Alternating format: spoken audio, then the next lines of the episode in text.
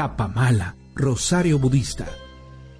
Es una sarta de 108 cuentas que le permite al meditador contar con mantras con la mano mientras los recita. Un mantra es una sílaba sagrada milenaria. Su simbolismo también le permite usarlo como objeto ritual y de entrenamiento mental. Todos estos elementos le permiten al practicante acercarse a sus ideales espirituales de una forma muy accesible y poderosa. Conecta el pensamiento usando como medio el verbo al poder de la intención según la necesidad de cada individuo. Japamala, Rosario Budista, busca crear conciencia a través de un hábito de sugestión positiva. Identifica la necesidad y realiza cambios significativos.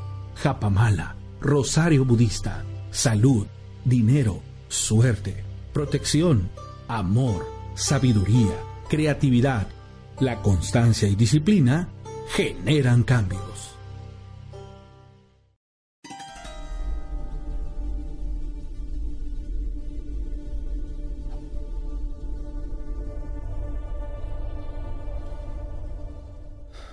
Bueno, pues es un enorme placer saludarlos. ¿Cómo están?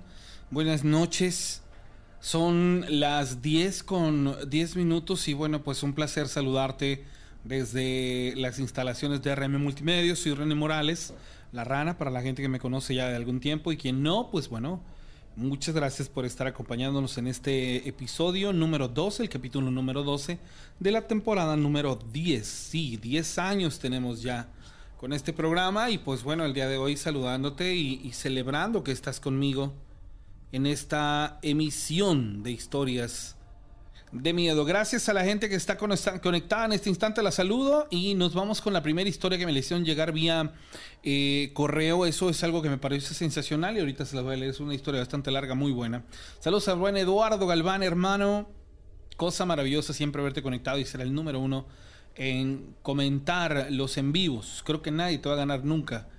El, hecho de que siempre comentas y tu primer comentario siempre es, eso, el tuyo. Señora Miralda González Aldana en Monterrey, enorme placer saludarla. También Sandra Ramírez.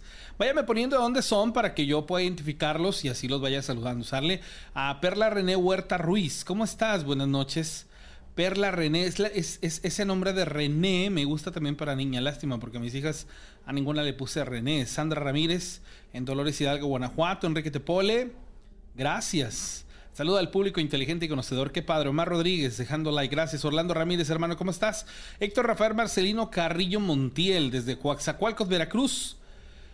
Saludos, una nueva seguidora de Tehuacán, Puebla. ¿Quién está conectado? Eh, está Miriam Huerta, buenas noches. Tania Mendoza, a la ciudad Margarita Murillo, ¿cómo está usted? Alejandro Torres, Víctor Méndez, a María del Carmen Mata Mastañeda desde Tijuana, Alan Rodríguez, a Maya, al Arqui Viveros. ¿Cómo estás, Arqui?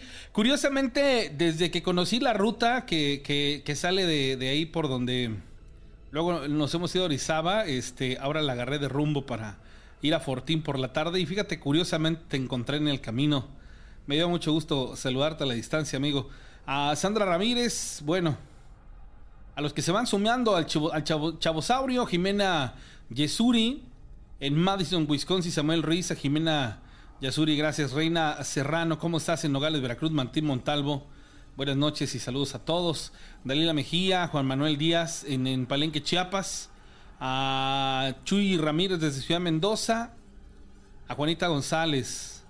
Gracias, Vicente Sánchez. Rana, excelente noche. Y bueno, saludos a todos ustedes.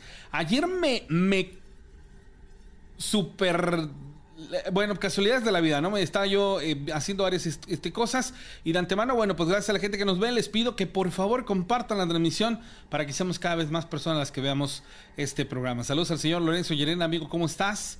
A Cristal, a Shiro Tolen, a José David, a River Valdés, en Ensenada, a Sham Morales, perdón, en Los Carriles, a Víctor Candelario, desde Ciudad Mendoza, José Mario Illescas, gracias.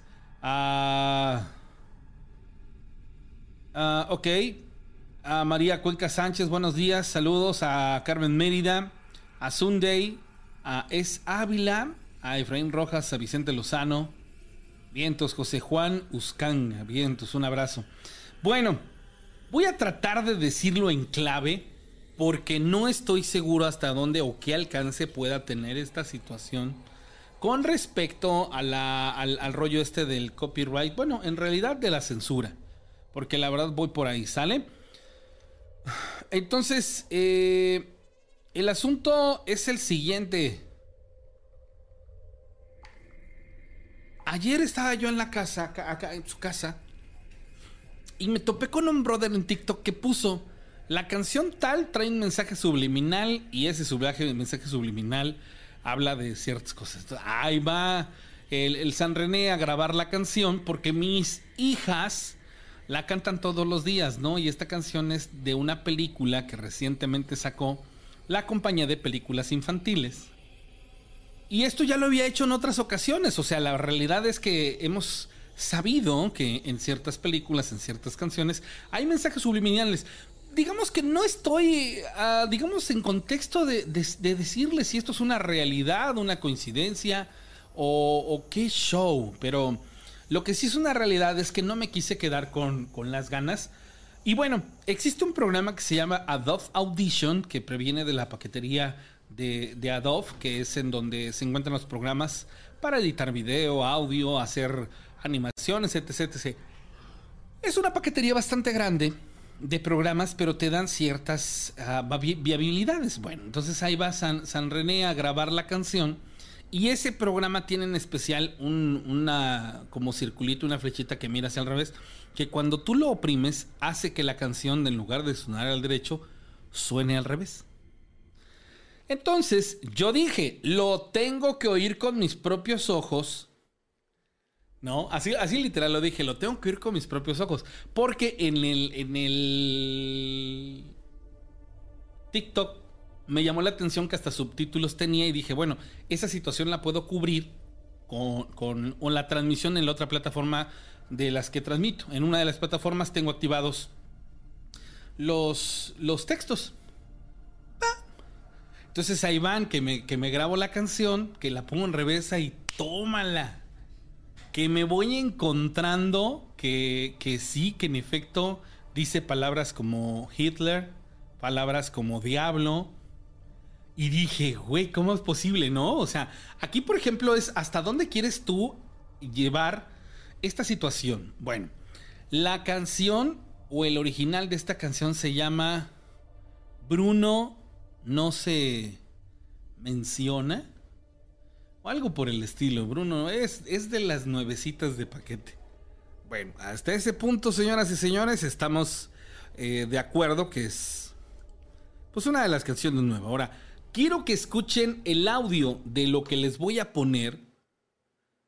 Esto es la pista o un trozo de la pista al revés de, de, esta canción que yo les dijo, ¿sale? La canción en, realidad, digámoslo así, proviene de una película que se llama De Encanto o El Encanto y la canción se llama No se habla de Bruno esta melodía la grabé, grabé la pista, la invertí nada más.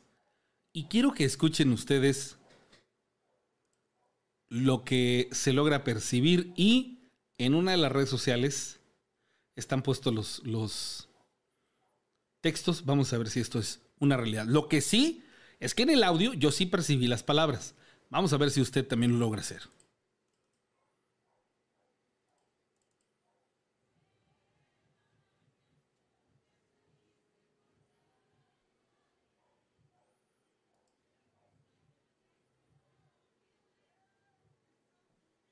Ahí voy, voy con la, voy con la pista, ¿sale? Entonces, en 3, 2, 1 pongo la pista y usted me indica, ¿sale? Usted me dice si sí o no. Ahí va.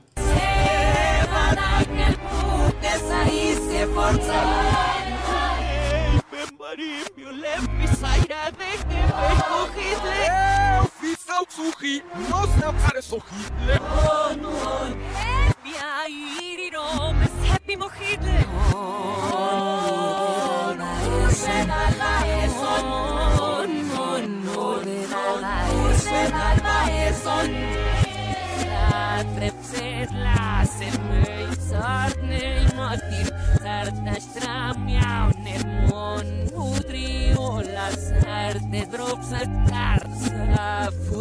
non,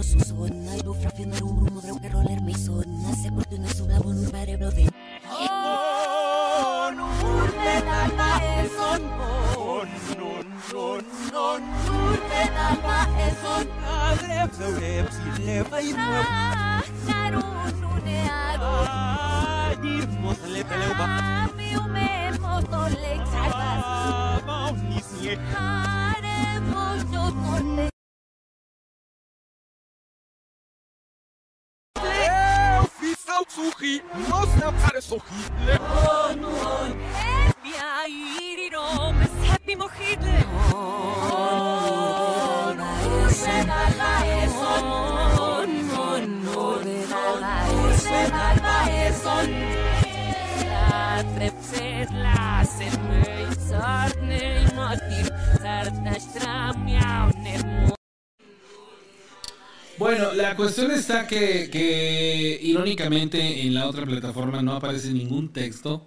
Quiere decir que no identifica, o bueno, más bien no está, este, digámoslo así, no está eh, registrando ninguna lectura de, lo que está en la canción. Sin embargo, vuelvo a insistirle, usted dígame si usted que la, escuchó, usted que está eh, diciéndome que si es ruso. No, no es ruso, es una canción que técnicamente si le pone usted atención, no sé, no sé si lograron ustedes percibir cuando hace las menciones de las palabras. Las palabras son eh, diablo, las pasiones son Hitler, y, no sé, vaya... Mm, pues de alguna otra manera, se me hace muy extraño, ¿no? Porque esto tiene, tiene, ¿con qué tiene que ver, no? Y más eh, esta, esta, situación de que la canción, eh, pues es para niños, ¿no? O sea, ¿Cuál es la, razón, la lógica que ustedes le quieren encontrar a que a estas canciones pues se le, se le difundan mensajes subliminales? Al menos, por ejemplo, yo no entiendo cómo hicieron para que exactamente diga la palabra Hitler, cómo hicieron para que diga la palabra Satán, eh, diablo, o sea, pues es así, dices, bueno, ¿y qué, qué rollo, no? O sea, ¿cuál es el efecto que se busca? No sé, solamente sé que sí está muy, muy, muy interesante y, de pronto esa, esa parte de las canciones sí me me dejó súper, súper, súper este, intrigado, ¿no? Dice Juanita González, es la canción de Encanto, la de No se habla de Bruno. Sí, exactamente es esa. Esa es la canción, es la película del encanto. Y, bueno, pues esa, esa canción, dice, dice Mayra Velázquez, se escucha macabroso, sí. Dice el, el, el arquiviveros, ¿hasta qué punto son realmente hechas esas canciones para que digan eso al revés? Eh, ¿Acaso nosotros leemos o hablamos al revés? Sí, eso es una realidad. Entonces, ese es el asunto, ¿no? O sea, si nosotros eh, cantamos la letra, al, digámoslo así, de manera normal, producimos la vibración. La vibración me quiero suponer que se lee al derecho y al revés. Entonces, si lo traducimos a una especie de mantra, vamos a ver qué provoca o qué puede tener o qué relación tendría entonces que esa vibración, en realidad, mientras nosotros estamos diciendo una palabra, eh, a nivel eh, vibracional realmente tenga otro efecto, ¿no? O sea, una manipulación. Dicen todas las canciones, recuerdan que algunas palabras se unan, suenan al revés, incluso se dice que si rezan el Padre Nuestro al revés estás eh, invocando al diablo. Bueno, eso ya es un mito urbano. Dice, desde Orizaba ya quedaron, ok, gracias. Muchas gracias, JMX, ¿cómo estás? Vaya dato. Sí, de pronto les digo que, que termina siendo así algo como muy exactamente raro, ¿no? Eh, eh, ya dice, ya había escuchado sobre eso. Según en un artículo, la historia está basada en las ofrendas de Hitler, almas atrapadas y cosas así. Por eso la idea no se habla de Bruno, hace referencia al dios de la catástrofe. Ah, mira, ahí por ejemplo ya es un dato que de pronto eh, es muy interesante. Por eso dice no se habla, no se dice su nombre. Ok, dice Perla René Huerta, dice, las películas de Disney siempre han salido controversiales. Si rascamos en la historia de los creadores, su éxito está lleno de catástrofes personales y familiares. Y bueno, así son las canciones de Disney. Sí, eso también es otra de las cosas, este, es como, como extraño, ¿no? Ese tipo de cosas son como mitos urbanos, muy locos. Dice, estamos llenos de simbologías y por si algunas canciones eh, son macabras, prueba la de Dumbo. Esto cuando se emborracha. Ah, ok, perfecto. Dice 5-3 de los niños de hoy saldrá el Hitler de mañana. Órale, qué locuchón. Dice, en mi opinión, dice Eleazar Rivera Rosas, que esa es la, parte de, de esta, del por qué les estoy tocando este tema. En mi opinión, es casualidad cómo abre tu refri. Eh, dice Rana, ¿es casualidad cómo abres tu refri? O huevos con aceite de Freddie Mercury. bueno, eso ya es este otro rollo, no es la interpretación al correcto de la canción de, de, lo que es como nuestro oído puede engañarnos al momento de escuchar la pronunciación en inglés de ciertas canciones, ¿no? La de abre tu refri o aguanta un refri, ¿no? I want un refri es la de I want to be free, que si lo escuchas con atención y pues uno que habla español, puede decir, decir que en esa canción dice aguanta un refri, ¿no? Entonces, sí, se me hace eh, una cosa locochona, ¿no? Pero pues bueno, eso, eso es distinto. Dice, lo chistoso es que en esa película todos los personajes cantan y porque solo esa se la graban. Ah, ok. Pudiera ser esa, esa situación. Saludos, Alma Salazar todos los que están conectados en el, en el chat. Y bueno, los invito a que compartan esta transmisión, a que le den like y a que me dejen su comentario. Sale Yuri Torres, saludos Rana, buenas noches. ¿Cómo estás? Franco Flores, Puertos, hermano, un abrazo, saludos amigazo. A Carlito Sánchez, a Vicente Lozano. A todos los conectados, sale Charlie Arias, Leti Morales, Panic ZH, que va a hacer una actividad de quedarse a oscuras dos días para ver si se abre el tercer ojo. Kitty Patitas Suaves desde Chile, gracias, un abrazo, un saludo para ti. Jair Ordinola, Miguel Sánchez, Rosa Paricio, a Daphne Martínez, a Viri Herro, en Villahermosa, Tabasco, Fernando Nieves, a Monse Flores, Agustín Morales, a Dan Salazar, a Eugenio Tejero, Pacheco Salomón. Dice ruso. No, no es ruso. Es como todo. La canción de Losito Gominola dice que, se, que sea un niño malo, dice Víctor eh, Candelario. Gracias. Dice, es verdad, dice José Mario Miranda Yescas. Habla de demonios, bestia, Hitler. Ok, Estefanía Ramírez, Blanca, Ruiz. Gracias, Blanca. Te agradezco mucho. Dice, dice mi hermana que se oye Hitler. Sí, en efecto se oye Hitler. Ariana Rosales. Noé Vázquez se llama, ¿cómo se llama la canción? Margot Vázquez, ¿cómo estás Margot? Oscar eh, Gracias de Márquez, Rana, buenas noches. Saludos a sus hijos, Josgard y Edric, desde San Luis Potosí. Órale, qué chido nombre, Edric, del lugar de Eric Edric. Soy chido el nombre de tu hijo, eh. Josgard. Suena así como a, Dios, este, a Dios de, de, de Asgard, algo así, ¿no? Qué chidos nombres. Este, habría que investigar más a fondo. Sí, todo este tipo de cosas son como para quebrarnos un poquito el coco ahí en, en la búsqueda de encontrar si hay una razón o un porqué. Dice. Eh, la rana en un momento me trataste. No, para nada. Eh, Lupis Trujillo, ¿cómo estás? Saludos. Alma Rosas Domínguez Ortiz, saludos desde Fortín de las Flores, Silver García, a Julio de Jesús Berrones, Darío Hernández, buenas noches en Santa Leticia, buen programa, Jesús Alberto Meléndez, buenas noches, gracias a todos los que están con Scarlett Johansson, que está viendo el programa, eso es algo que, nos da muchísimo gusto. Bueno, el, asunto está que sí, de pronto llega a ser muy interesante esta situación de, por qué se manipulan este tipo de circunstancias. A veces son simples o solamente simples eh, situaciones que tienen que ver con, con apreciaciones, digámoslo así, con, cómo nosotros queremos interpretar una realidad.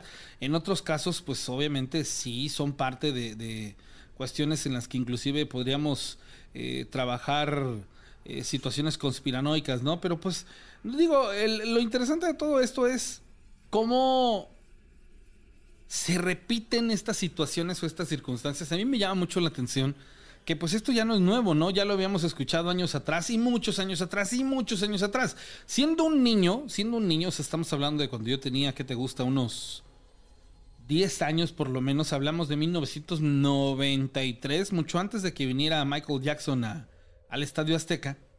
Me acuerdo que tenía un amigo que tenía un hermano que como me acuerdo que era tema de conversación con la maestra. Para empezar, la, maestra, o bueno, más bien a la escuela en la que yo, eh, en donde yo estudié hasta la preparatoria, era una escuela religiosa. Entonces entendamos que al ser una escuela religiosa, pues tenía, tenía ciertos parámetros que, que, como que daban una línea, ¿no? Entonces me acuerdo que, que este amiguito, que se llama César Guzzi, por cierto, me acuerdo, fíjense, no es es la memoria, ¿no?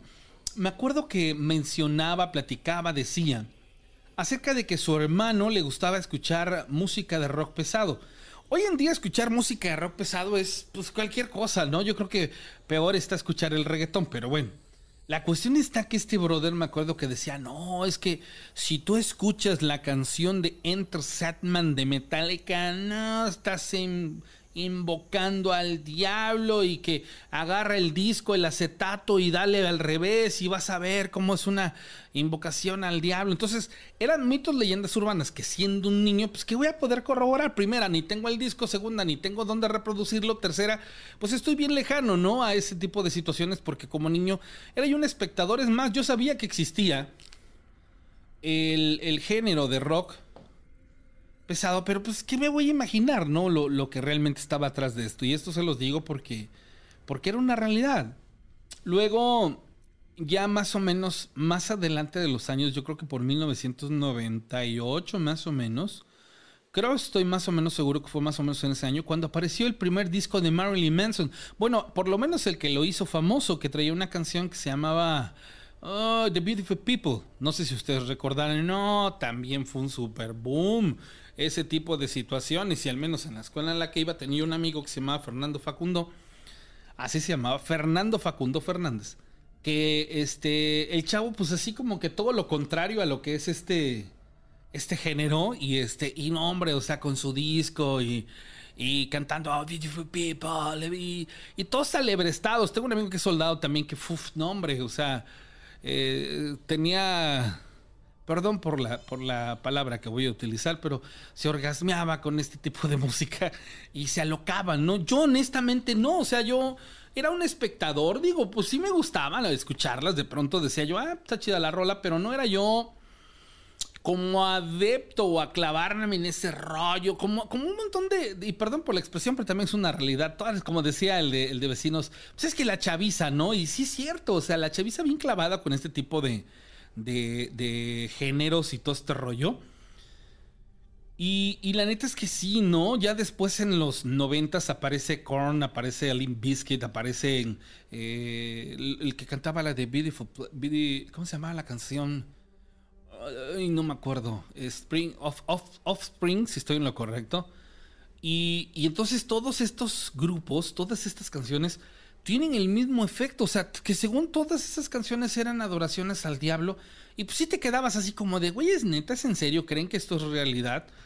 Y, ese contraste, ¿no? De, cómo todavía en esas épocas o en esos años, cuando nosotros eh, nos enfrentábamos pues a ese tipo de, de situaciones, éramos como señalados por el hecho de qué escuchas, ¿no? O sea, muy pocas personas sabían quién era eh, Pantera, quiénes eran, este, por ejemplo, en aquellos años Megadeth, ¿no? De dónde se forma Megadeth y por qué ese tipo de, música. Alguna vez escucharon canciones de Powerman 5000 y todas esas cosas así tan, tan locochonas. Entonces, no sé, siento que hay un contraste muy, muy increíble en este de, tipo de contextos. Pero entonces viene esa parte aguas de qué exactamente es a lo que nos enfrentamos con la música y este tipo de situaciones en donde se supone nosotros hacemos unas invocaciones al momento de que cantamos la canción, generamos una vibración, pero esa vibración al derecho y al revés realmente es una, una eh, invocación diferente, ¿no? A lo que supuestamente estamos eh, diciendo. Saludos a la señora Briseida Rojas, a Construama Marego, gracias a Rosy. Hola Rosy, Francisco Pérez, ¿cómo estás? Diego, Diego Morgado, Germán Arámbula. Escucha la canción de Ghost, se llama Year Zero. Ok, la voy a escuchar. Dice, al fin mexicanos buscamos mucho hasta en canciones, mientras que solo damos importancia, no creo que, que pase algo realmente. Alexa, Alexa Porras, Ismael Lucas, saludos desde Toluca, Vanessa Bello, hola, ¿cómo están? En la película Rey León también hubo una controversia, ¿ok? Dice, yo me acuerdo de Gloria Trevi y se hablaba de música que se consideraba satánica. Las de Mago de Oz ni se digan. ¿Han escuchado las canciones de Mago de Oz? Ahí sí me voy a atrever a decirles. Hay dos canciones que a mí en lo particular se me hacen nostálgicas.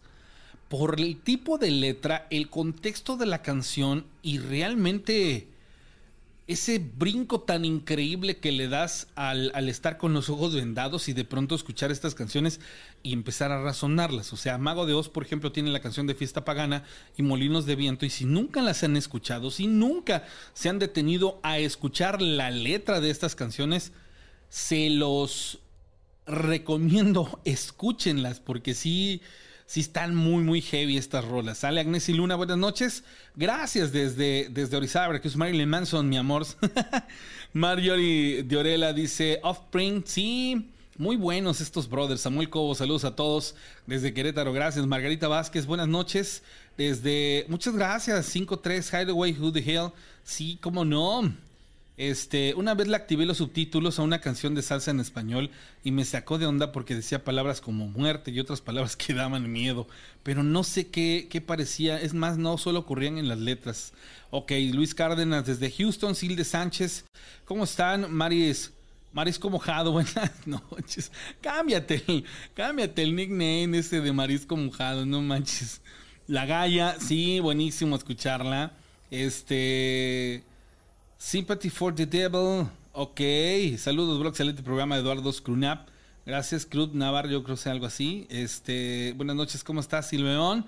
Dice, hubo un chavo que habló al programa que decía que con la canción de Mago de Dos Molinos de Viento sentía que se poseía. Bueno, esas son otra cosa. Son muchas las supuestas canciones. Un ejemplo, Hotel California. Eh, de la que sí tengo así como que un, una perspectiva muy clara es la de la cereje. Yo me quedaba así como de... ¿Es neta? Sí, sí es neta. De esa canción se supone que decían que tenía ahí un ritual medio locochón y que se decían cosas de invocaciones y todo este rollo. Pero no hay nada concreto. Y yo creo que si realmente esto se pudiese comprobar, este, lo primerito que pasaría es censurarlas, ¿no? O sea, entonces ¿Qué te decía Víctor Candelario? Déjame decirte que Slipknot utiliza en uno de sus videos símbolos raros satánicos. Jiménez Duke Teman dice desde Omex, Alfredo Tsitzigua, me gusta mucho verlos en Facebook, gracias, me gustan sus historias, soy de Tequila, Veracruz, estoy trabajando en La Paz, Baja California. Órale, Hotel California, José Mario Miranda, sí, esa es otra de las canciones que, que tienen ahí ese, ese contraste, ¿no? Eddie López, hola Ranita, ¿cómo estás? Fiesta Pagana, nombre, Molinos de Viento son, a mí no, le vuelvo a insistir, la letra me gusta muchísimo. Lucy Jauregui desde Aguascalientes, Jazz Díaz, Alma Rosa Domínguez, Guadalupe López, este, la de la mayonesa, la de la macarena. Bueno, hay, hay muchas otras tantas que la neta tienen un rollo así medio locochón, pero pues bueno, ¿qué les puedo yo decir? Señores, los invito a que se comuniquen conmigo. Si me quieres contar tu historia, hazlo al 271-718-4498. Sale, te invito a que me marques en este momento y que seas la primera persona en contarme tu historia al aire. Rana, saludos para disfrutar ya las historias. Soy Janina. Dice, en, saludos hasta Argentina, Janina, ¿cómo estás? Se decía que las canciones de dudas también traían mensajes subliminales si las ponías al revés, que hablaba de demonios o cosas satánicas. Las canciones de dudas, a ver si me puedes compartir este cuáles son esas canciones de dudas o explicarme bien cómo está ese ese rollo de las historias de de dudas sobre todo. Saludos al biólogo que está seguramente escuchando el programa hasta la Blanca Mérida de Yucatán. Un abrazo, hermanos, me da gusto saludarte. Eh, hay, hay, hay, ya en internet, les voy a decir una, pero, ah, de Shusha, cierto. Shusha, ah, bueno. Eh, bueno, es que, ¿sabes qué? Quiero querer que se les, de alguna manera, correlacionó a esta clase de artistas internacionales que generaron un éxito estratosférico. Shusha fue uno de ellos. O sea, Shusha vendió unos guarachitos de plástico que fueron un boom en ventas en México. Y fue un monstrísimo que tuvo hasta su programa de televisión y todo lo demás. Y, la realidad, pues, mm, digamos así, a mí lo único que me acuerdo es la hora, es la hora. Y una canción eh, relajada, muy, muy prendida. Tan, O sea, tú la escuchabas y te ponías a brincar. ¿Quién sabe si esa relación únicamente tenía que ver por el éxito que tenían ciertos artistas? Pero, pero les vuelvo a insistir donde, donde realmente pasaba, ocurría, sucedía. Tómalo, no, no te ves. Este. Sí, ¿no? ¿O no? Sí. más jálalo ahí. Perdón, mi amor. Creo que sí te ves. ¡Ah! No, no te ves. No, no te ves. Lo que se ve es aquí atrás. No, mi amor, no te ves. Discúlpame. Perdón, es que mi esposa está queriendo jalar un, mueble sin salir a cuadro. No, no, no te veías. Y entonces, este tipo de cosas sí vienen así como a ser bien super heavies. Entonces, me gusta apreciar la música, pero al final de cuentas me quedo con esto. Quiero creer que es más un mito urbano que una realidad y una coincidencia meramente circunstancial que en las canciones, como dice el arquitecto, por una casualidad al reproducirla al revés se genere esta palabra, pero que no tiene que ver con algo planeado estructurado, porque muy difícilmente en mi mente se puede fraguar la idea de que tengas la, a excepción de que tuviésemos la tecnología, de hacer que cuadrasen este tipo de cosas. Pero pues ya cada quien tendrá que tomar un punto de opinión. Rana, la otra ocasión que estaba escuchando el, el prima y tu invitado. Ah, caray, la otra vez que estaba escuchando el programa, eh, tu invitado dijo donde hay muchos árboles de pirul que ahí espantan. Pues fíjate, cuando nos mudamos de la Ciudad de México a Estados a unos, eh, al estado, a unos 45 minutos del nuevo aeropuerto y en la colonia en que vivíamos, atrás de nuestra casa eran arboledas de puro pirul. Y ahí los nuevos amigos nos contaron que a su tío se le metió una bruja y el vato salió corriendo y que inclusive llegó casi desnudo. Esa fue la situación que experimentó el tío de este amigo. Dice otra de las historias, gracias por hacérmela llegar. Rana, te quiero contar un suceso que le pasó a mi mamá. Esto sucedió inclusive apenas hace unas horas, cuando eran las 2 de la mañana. Nosotros somos de Nogales, Veracruz y vivimos junto al río Chiquito. Tenemos un año que nos pasamos a vivir aquí, de un lado de la casa. Tenemos vecinos, pero del otro lado, no. Hay mucho bambú y enfrente ya no hay casa, solo es la pista. Bueno, sucedió que anoche ya estábamos todos en casa y papá, mamá, mi hermana y yo, pues como todas las noches, generalmente nos dormimos por ahí de las 3 de la mañana porque mi papá tiene un negocio de hamburguesas en Ciudad Mendoza.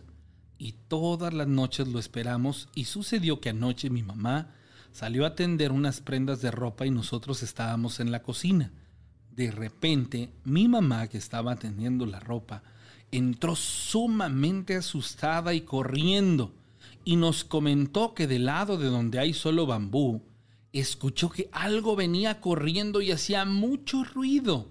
Y dice que cuando escuchó eso, se paró en la entrada de la puerta del patio y viendo si salía algo del bambú, pero que de repente esto que venía corriendo se detuvo y ya no se escuchó más. Incluso mientras escuchaba eso, ella le habló a mi papá pero nosotros estábamos en la cocina y no la escuchamos. Y después como que ya no vio nada que saliera y pensó entonces, dijo, no, pues entonces fue un perro o igual alguna persona, pero nunca salió nada del bambú. Regresó de vuelta al patio y dice que cuando estaba tratando de tender unas calcetas, volvió a escuchar el mismo ruido, pero un poco menos fuerte, pero que ya lo escuchó sobre el terreno que está enfrente a la pista, y a la vez que escuchó, volteó hacia enfrente y dice haber visto algo silueteando de color negro como si fuera un animal. Y este como si estuviera subiendo a un pino que está, pero no logró identificar qué tipo de animal era, pero lo que más le asustó fue que a la vez que volteó a ver, escuchó que le hizo y ahí fue que entró corriendo y otra vez, escúchalo bien, otra vez ya hemos escuchado que nos hacen así ahí. Cuando estamos en el patio del lado donde está el bambú, nos hacen shh, shh.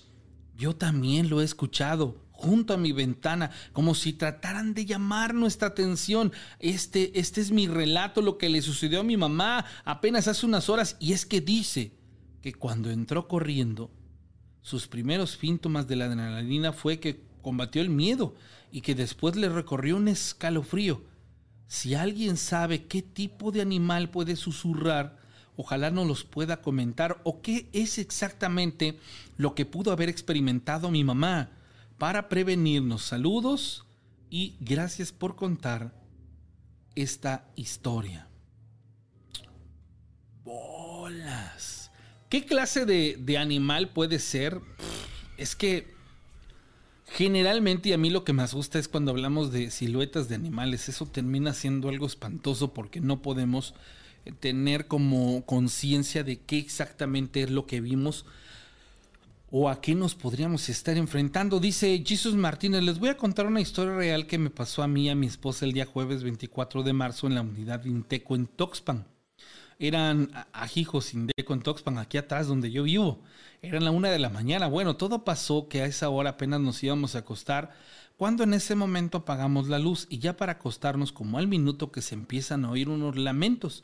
Yo no creía en eso, pero pues nomás de oír y vivir esa experiencia se me puso la piel chinita. Hasta entonces sé que es vivir en carne propia oír los famosos lamentos de la llorona, porque resultan ser escalofriantes. Espero y esto no le suceda a ninguno de ustedes. Pues te voy a decir una cosa, amigo Jesus. Esta, esta situación, mi esposa y yo la vivimos allá en, en, este, en las lomas, cuando vivíamos ahí cerca de la vía. Pero había una razón, estábamos cerca de la vía. Entonces, Curiosamente, la casa está en esquina y es una avenida un poquito larga, tendrá como unos, por lo menos unos 400 metros de punta a que termina, de ahí se vuelve una especie de cerrada porque ya nada más es eh, el paso de las vías del tren. Es un plano largo. En aquella ocasión les, les tengo que decir que, bueno, para empezar o de entrada, la casa tiene un corredor está, es puerta calle, de ahí siguen unas escaleritas, un corredor y de ahí las habitaciones. En el lado izquierdo estaba una recámara, del lado derecho la sala. ¿Qué fue lo que pasó? Me acuerdo que cuando estaba yo con mi esposa estaba la, la ventana y estaba medio abierta y estaban unas cortinas cerradas. Dormíamos con las cortinas cerradas. A pesar de estar en alto, pues bueno, si te parabas enfrente, sí lograbas ver hacia adentro. No, no en perfil eh, iguales, ¿no? Sino veías hacia arriba y pues lograbas ahí ver este, a lo mejor a las personas cuando estábamos de pie. Y estaba mi esposa, la cama estaba precisamente pegada a un lado del ventanal, porque en tiempos de calor era imposible dormir si no te ponías prácticamente abajo de la ventana. Y en aquella ocasión, ella estaba sentada del lado izquierdo hasta la ventana así, así como se las, se las muestro y de este lado estaba ella, yo estaba de este lado en otra cama. O sea, de frente. Estábamos de frente cuando de pronto el wiri wiri ya saben, ah, que sí, cuando pum, se empieza a escuchar el lamento. Y yo me le quedo mirando porque mi reacción fue así como de, el clásico, ¿oíste? Y me dice, Sí, ¿tú oíste? Le digo, sí. Se escuchó como un lamento, ¿verdad? Dice, como un canto. Le digo, pero algo bien extraño, ¿verdad? Sí. Como a la distancia, no, dice, como en alto. Pero lejos, ¿verdad? Dice, sí, pero venía caminando. Dice, ¿en qué dirección? En la de las vías del tren, de allá abajo hacia acá, ¿verdad? Sí. Entonces hagan de cuenta que era un ruido que se escuchaba de aquí hacia donde estábamos nosotros, pero era un canto. Y fuman, o sea, así se nos pusieron los pies, la piel chinita. Y luego después, ya estando así como de no manches, estamos oyendo la llorona. Porque, porque la cabeza te dice inmediatamente la respuesta de lo que estás queriendo oír. Y dices, eso es la llorona. Claro, o sea, jamás la habías escuchado, pero también sabes que es algo muy, muy peculiar, o muy singular, o muy distinto, o muy, muy raro, diferente. Y justamente cuando estábamos en ese rollo, la volvemos a escuchar, pero para nuestro eh, eh, para nuestra desgracia, la escuchamos atrás de las cortinas. Casi, casi como hurgando ahí en el, en el, en el corredor. Y no les quiero poner cómo se nos puso la piel. Está aquí atrás. Porque así fue nuestra reacción. Está aquí atrás. Y justamente cuando, cuando estábamos escuchando ese ruido, se escucha cómo se empieza a alejar, a lo inverso de como la escuchamos, que hizo el recorrido de allá hacia acá. Ahora lo escuchábamos atrás y la escuchábamos alejarse. Se supone y dice la leyenda, el mito urbano, que cuando la escuchas lejos está cerca y cuando la escuchas cerca realmente está lejos. Pero la realidad es que atrás de la cortina pareciera que andaba hurgando, caminando, arrastrándose, volando ahí donde estaba el corredor. Y esa situación sí de pronto fue así como de, ¡ay, qué espeluznante! Una vez nos pasó al tiempo venidero, pues escuché yo un montón de, historias y yo les decía al aire, les decía, sí, es que se escucha así y coincidíamos las personas que la han oído. Y de pronto dices, wow, este es el sonido que supuestamente se escucha cuando percibes a la llorona. Y termina siendo algo increíble porque dices, wow, ¿qué, qué, qué estoy escuchando? ¿Cómo lo escuché? Es algo increíble. Nosotros vamos, vemos al nahual en el encino. Tenía cara de humano y, puerco, y cuerpo de cochino. Y era muy, muy grande. Dice Ansures, a ver si, si nos regalas una llamada y me cuentas de, qué exactamente lo que fue lo que vistes.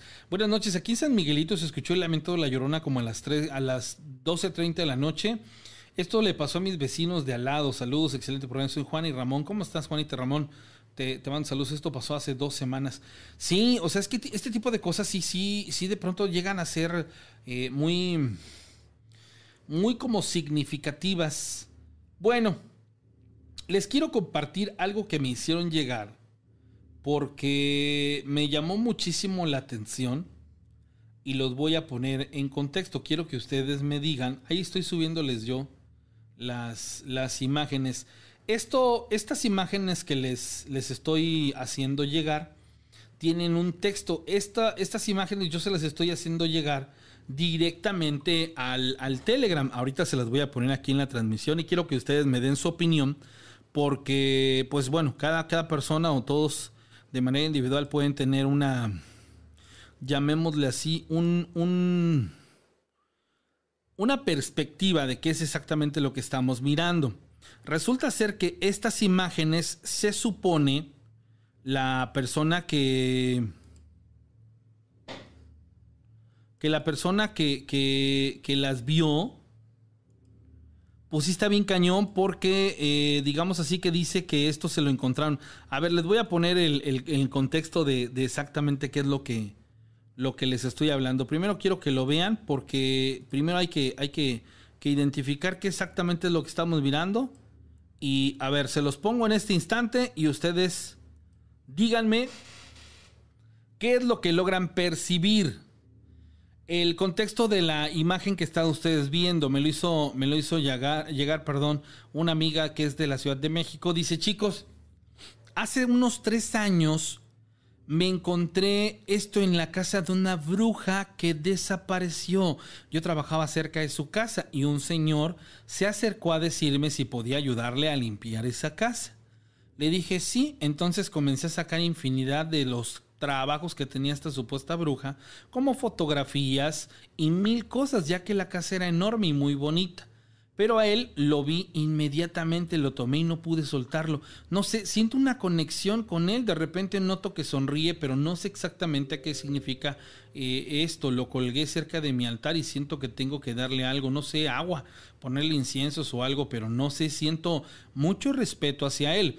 ¿Alguien sabe qué significa? Tiene colgados siete colmillos. Al lado tenía como dos cuernos, pero se rompieron por un accidente. Y traía este listón tal cual. Lo levanté. Si alguien sabe, díganme, ya que siento mucha curiosidad por saber qué exactamente es lo que tengo en casa. Ahora bien, les quiero decir, es una situación de algo que está compuesto.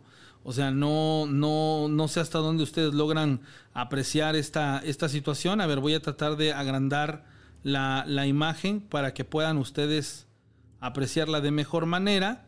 Ahí se las, se las comparto inmediatamente. Bueno, le pregunté ayer, ayer, ayer fuimos ahí a un lugar que se llama eh, y Cervantes y Losada, algo así. Fuimos a un mirador. Tenemos por ahí un proyecto bastante interesante al cual lo vamos a invitar. Váyase preparando porque lo vamos a invitar a un lugar a pasar una, noche sensacional, donde va a haber unas eh, ponencias increíbles sobre cuestiones paranormales y todo el tipo.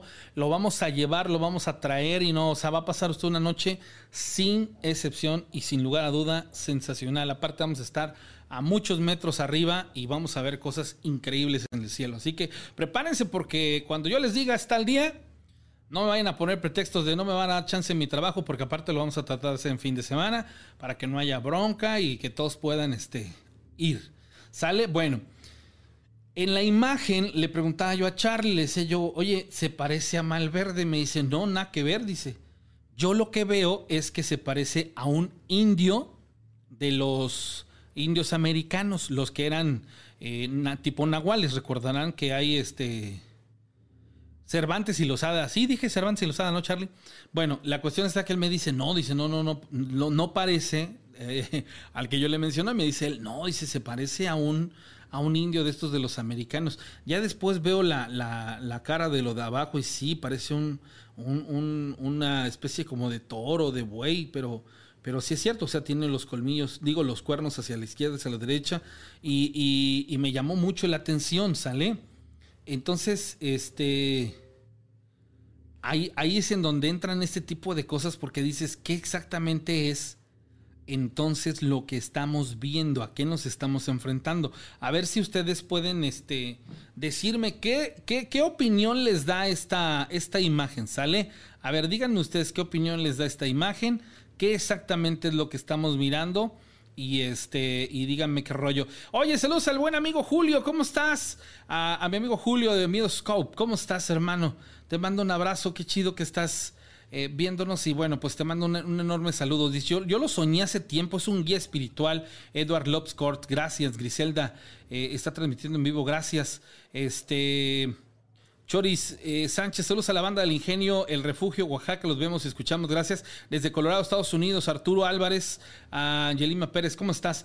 Bueno, entonces, esta imagen que, les digo, me la hace llegar una amiga de la Ciudad de México, no sé, tengo ahí mis reservas, pero, pero usted dígame qué es exactamente lo que, lo que podíamos estar eh, mirando en, este, en esta imagen. A ver si usted me puede decir a qué nos podríamos estar eh, refiriendo cuando vemos esta, esta imagen. Me llama mucho la atención porque tiene ahí sus, sus detalles bastante eh, interesantes. Sale, dice Chiván González, un cráneo como de buey con una cabeza como de apache. Dice Eleazar Rivera, es el, el busto de un indio americano. Orlando Ramírez, mi banco ya no me da permiso de gastar. Ah, ok. Ay, Dios mío. Angie True, saludos Ranita desde Buenavista, ya presentes como cada noche. Gracias, un abrazo. A Vladimir Hernández Arroyo dice, es un asomento de toro, pero se le una cara como si fuese un rostro de apache o algo así, Vladimir. Sí, sí, sí, en efecto también yo como que siento que voy por esa línea. Este... Sería pesado que fuera la imagen de un Skywalker. Ah, bueno, también tienes toda la razón. Dice, son dos cosas, la parte superior parece un indio americano, pero ya vieron que le cuelgan los siete colmillos y la parte inferior una suamenta. Yo igual eh, tengo recuerdo de él en un sueño. Esto ya me preocupa. ¿Cómo que dos personas han soñado a este personaje? Pues entonces, ¿quién es?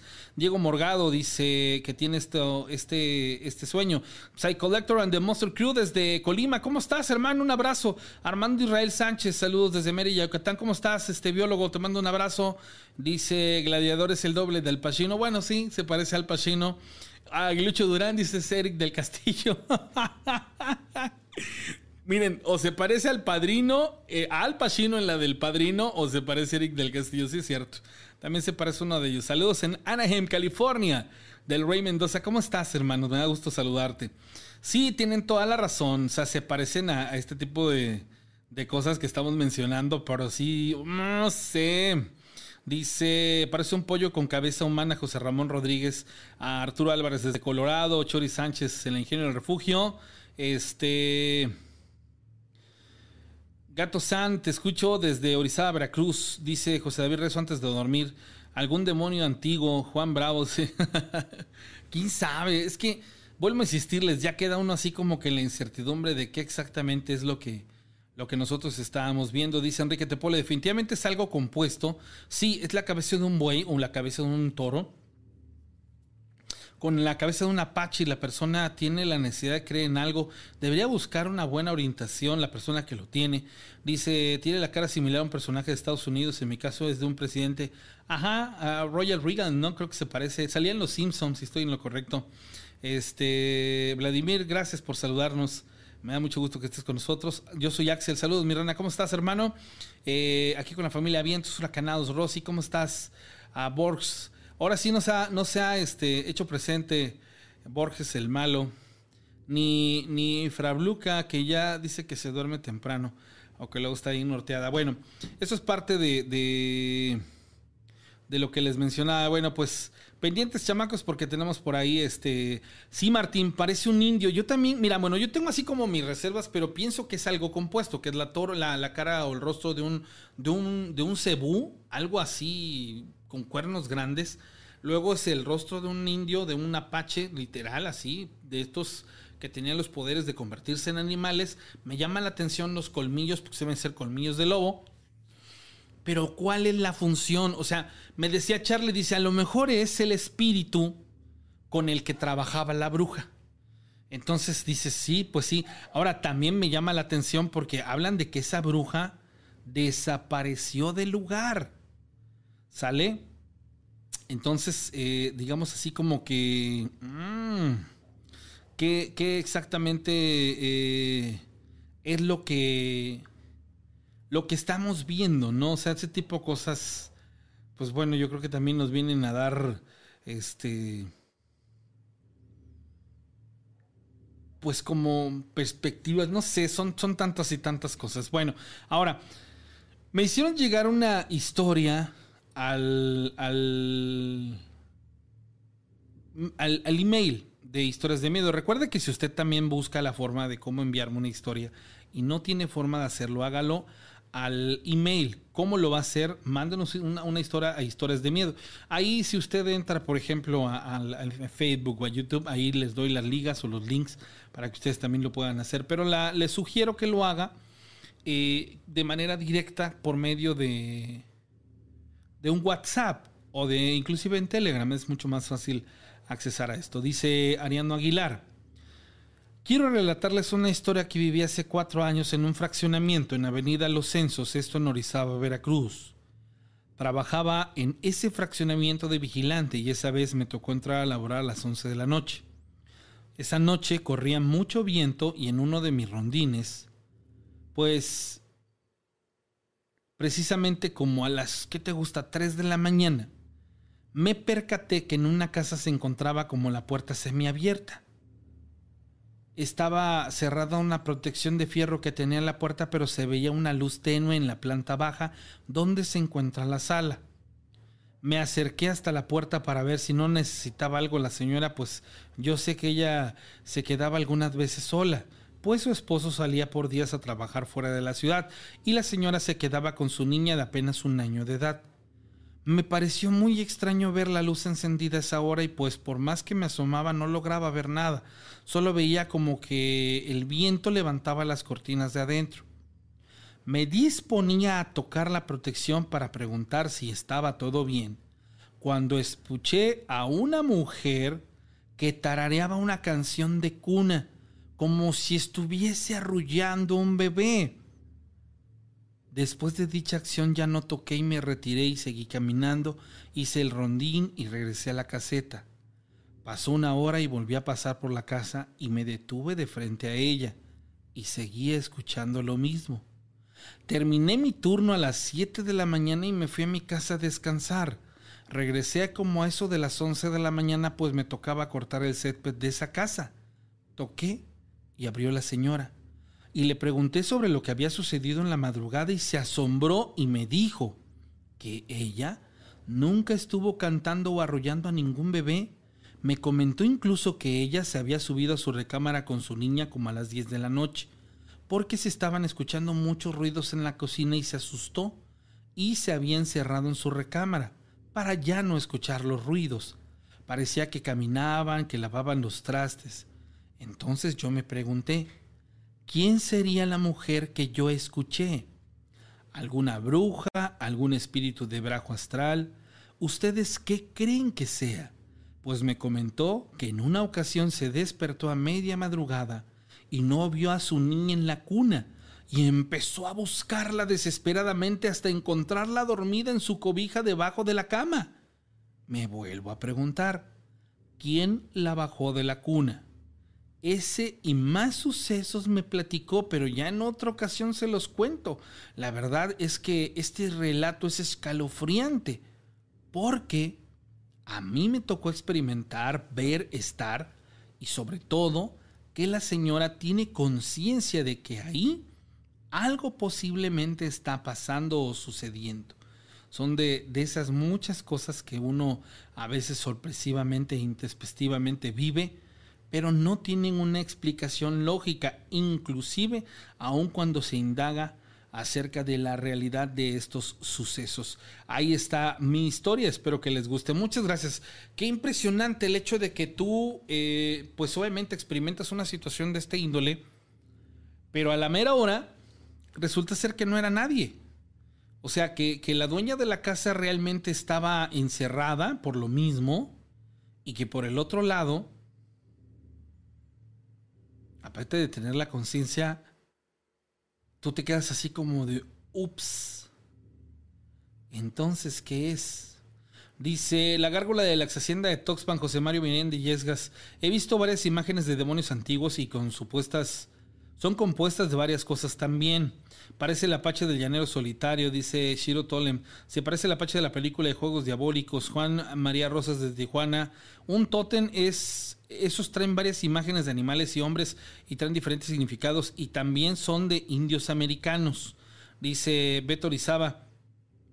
Ahí por esa zona de Orizaba, precisamente por el Chayotal, hay actividad sobrenatural. Alguna vez mi madre y una amiga de ella, mientras vendían antojitos mexicanos en la noche, escucharon voces como de posesión, como si hubiese una persona poseída. Cuando hay una parada de cruz, pensaron que era alguna cuestión de este tipo, pero no, nada de eso ya que inclusive esperaban pues ver a la gente, ¿no? En la, en la procesión, participando de esto, pero mm, mm, ningún peregrino, solo escucharon ese tipo de, ruidos. Tocó mi cun, saludos desde mi pueblito, gracias, Sarón Galván, a José Tobar, Alita Hernández, un abrazo, un saludo a todos ustedes. 271-718. 4498, el número para que usted me, me llame o dígame cómo, cómo, a qué número yo le marco y usted me cuenta su historia. Dice Vero Chilwis, Ojalá y puedan asistir a ese evento Lozada. Soy de San Rafael Calería. No, hombre, el lugar está impresionante. Este, un navajo. Saludos a Nuevo dice Antonio Martínez. Repito, un arte americano muy creativo. Eh, sí, eh, yo, yo saben qué pienso y qué creo que ese tipo de cosas eh, es, es, es, sorprendente, dice el, el arquiveros. Los relatos de los vigilantes son asombrosos. Cuenta la historia del chavo que asistía a sus clases, pero cada inicio escolar lo recibía una señora que era de intendencia y lo guiaba a su salón de clases, pero nadie lo veía, solo él. Hasta que llegó el momento que ya no lo volvió a ver y después lo vio en un retrato del personal de la escuela, pero ya era una persona fallecida. Me encanta esa historia, pero no la recuerdo bien. No sé, tiene, tiene tiempo que no, no la platico, no me acuerdo muy bien de, de esa, de esa historia. Bueno, recuerde que si usted quiere contarme su historia, me la puede enviar por WhatsApp al 271-718. 4498, que es mi número particular, y con gusto yo la, la platico en, en, vivo y al aire. Sale, gracias a la gente que va eh, contándonos sus historias. Les recuerdo que a veces en el chat de Telegram, sale, este, hay, ¿cómo decirles? Eh, un tiempo en el que las historias se quedan, pero ya después se, se, van borrando porque tiene una, una, vigencia. Sale para las personas que de pronto van dejando ahí su mensaje. Recuerden que eh, es importante este, que puedan hacérmela llegar de manera directa porque luego de ahí se van borrando. Sale. Ya, ya, ya llegó Borges el Cruel. Carol Cabrera, buenas noches. Este, Jorge Luis Álvarez, escuchando nuevamente. Gracias, amigo. Un abrazo, un saludo por estar con nosotros eh, conectada. Dice Charlie, ya, ya, encontré la, historia de la imagen, te la paso. Ah, ok, perfecto. Esa, esa imagen les digo que llama la atención porque hay dos, tres personas que dicen que ellos han eh, visto en sus sueños a este personaje, pero entonces, ¿cuál es la razón o el por qué? Del que han visto a estas a estas imágenes o a estas cosas. Ese tipo de cosas vienen, vienen a ser muy, muy interesantes o inquietantes tal vez sería la, palabra correcta. Ahí, ahí les va algo que me hicieron llegar. Se los voy a contextualizar así tal cual porque me llama mucho la atención y quiero que ustedes que me escuchan vean también. Saludos a Mantis e Iván, dice Nancy G, gracias quiero que vean ustedes una variante de una hostigación a una señorita Pero ahí les va. El problema es que no puedo, a ustedes no les puedo contextualizar bien el asunto porque no tengo forma de hablar con esta persona. Pero ahí les van los textos como me los hicieron llegar. Es una conversación entre dos amigos. La persona que menciono aquí es una mujer y es de Coscomatepec de Bravo. ¿Por qué lo digo? No tengo otros datos, entonces me atrevo a hacerlo así para que también nosotros podamos eh, geolocalizar a la persona y entender en base a su entorno qué pudiese estarle pasando. Ojo, esto es lo que ella expresa, ¿sale? Es una plática entre dos jóvenes. A mí me contacta el adolescente y me dice, oye, quiero que ayudes a mi amiga. Le digo, pero sabes algo, dame el contexto porque así de fuerza como me lo dijo, yo me quedé así como impactadísimo, pero ya después leyendo los mensajes, pues bueno, digamos que entendí ciertos aspectos. Dice así. Dice, Rana, ¿qué puedo hacer? Fíjate que él me lo, me lo contextualizó así. Una chica, un duende la violó, así como se los estoy diciendo, un buen duende la violó. Y anteriormente eh, le pasó lo mismo. ¿Qué puede hacer? Ahora bien, les voy a compartir el audio que él me, me hizo llegar. Les quiero aclarar una cosa. Esto es con fines eh, de poder realmente eh, saber qué, pudo estar pasando o qué, está este, eh, sucediendo aquí en este, en este caso. Yo le mando un audio donde le digo pues que nos contextualice, ¿no? que nos diga qué, qué, más para que yo pueda eh, decirle hacia dónde se puede inclinar en cuestiones de, de la ayuda. Dice, Rana, te voy a compartir, porque para esto me hizo una llamada telefónica y dice, te voy a compartir lo que platiqué con ella, porque yo le dije, dile que me llame, que me cuente y con todo el gusto del mundo este, buscamos la manera de poderle ayudar. O sea, a final de cuentas yo solamente la voy a canalizar con la persona correcta.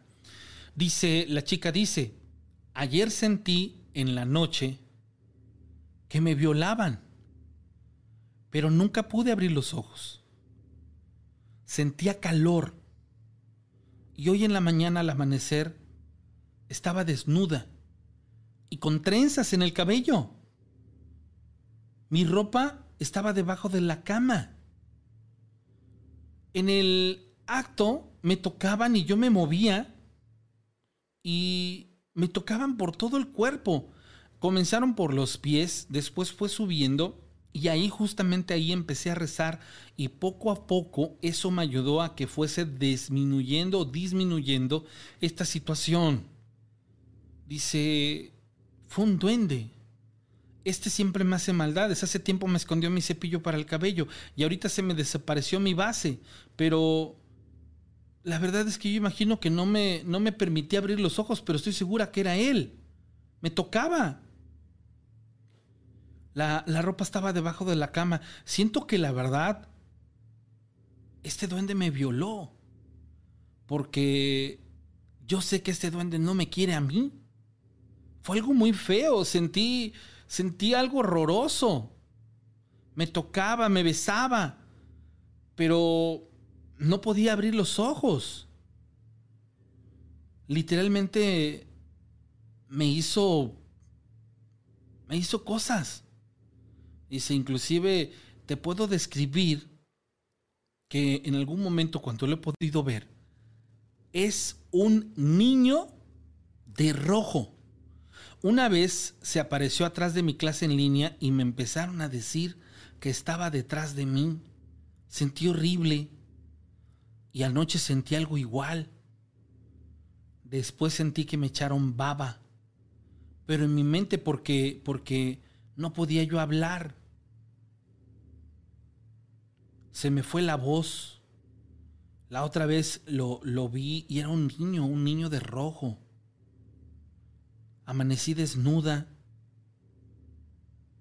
Simplemente me volví a vestir. Y lo que sí es que en mi parte íntima tenía como baba o semen, no lo sé. Más o menos así. Inclusive me dolía. Y cuando yo me estaba rehusando, esta cosa o eso, más lo hacía, me hizo sentir horrible. ahorita tengo dolor, me duelen las piernas y irónicamente mi ropa estaba al revés y tirada debajo de la cama. ¿Crees que me haya violado? Ahora en algunas ocasiones, otras ocasiones ya lo ha hecho. No sé. Siento cosas muy extrañas porque también me duele la cabeza, inclusive siento mucho calor, como si algo me estuviera quemando. Hace tiempo dormía con una gatita que parecía peluche, era toda blanca, y un día me empezó inclusive a, a hacer exactamente esto de lo que les menciono. Y la gatita se dio cuenta porque me empezó a arañar como si estuviera peleando con otro gato. Al otro día le encontré dormida con manchas en su cabeza y eran unas manchas negras. Me imagino que ella me trató de defender para que no me hiciera nada. Porque esto ya lo había hecho anteriormente y a los pocos días se me puso mi ojo rojo y después fue ahí donde me pegaron en la ceja. No sé. Solo sé que, que en aquella ocasión mi gatita me previno de cosas malas. Pero sí necesito saber qué hacer porque es algo que no sé cómo dominar o qué puedo hacer. Kiobo. Yo para mí es la primera vez que escucho una historia. Normalmente si nosotros hubiésemos hablado de un incubo, hubiera tenido como más lógica. Pero aquí ella lo describe como un niño vestido de rojo. Ahí ahí es una forma, ahora les voy a, les voy a ser bien honesto. Ella se lo está platicando, quiero entender, a una persona cercana en el aspecto emocional y del sexo opuesto. Si queremos ser objetivos, tendríamos que hablar de más cosas para poder entender otros aspectos de la historia.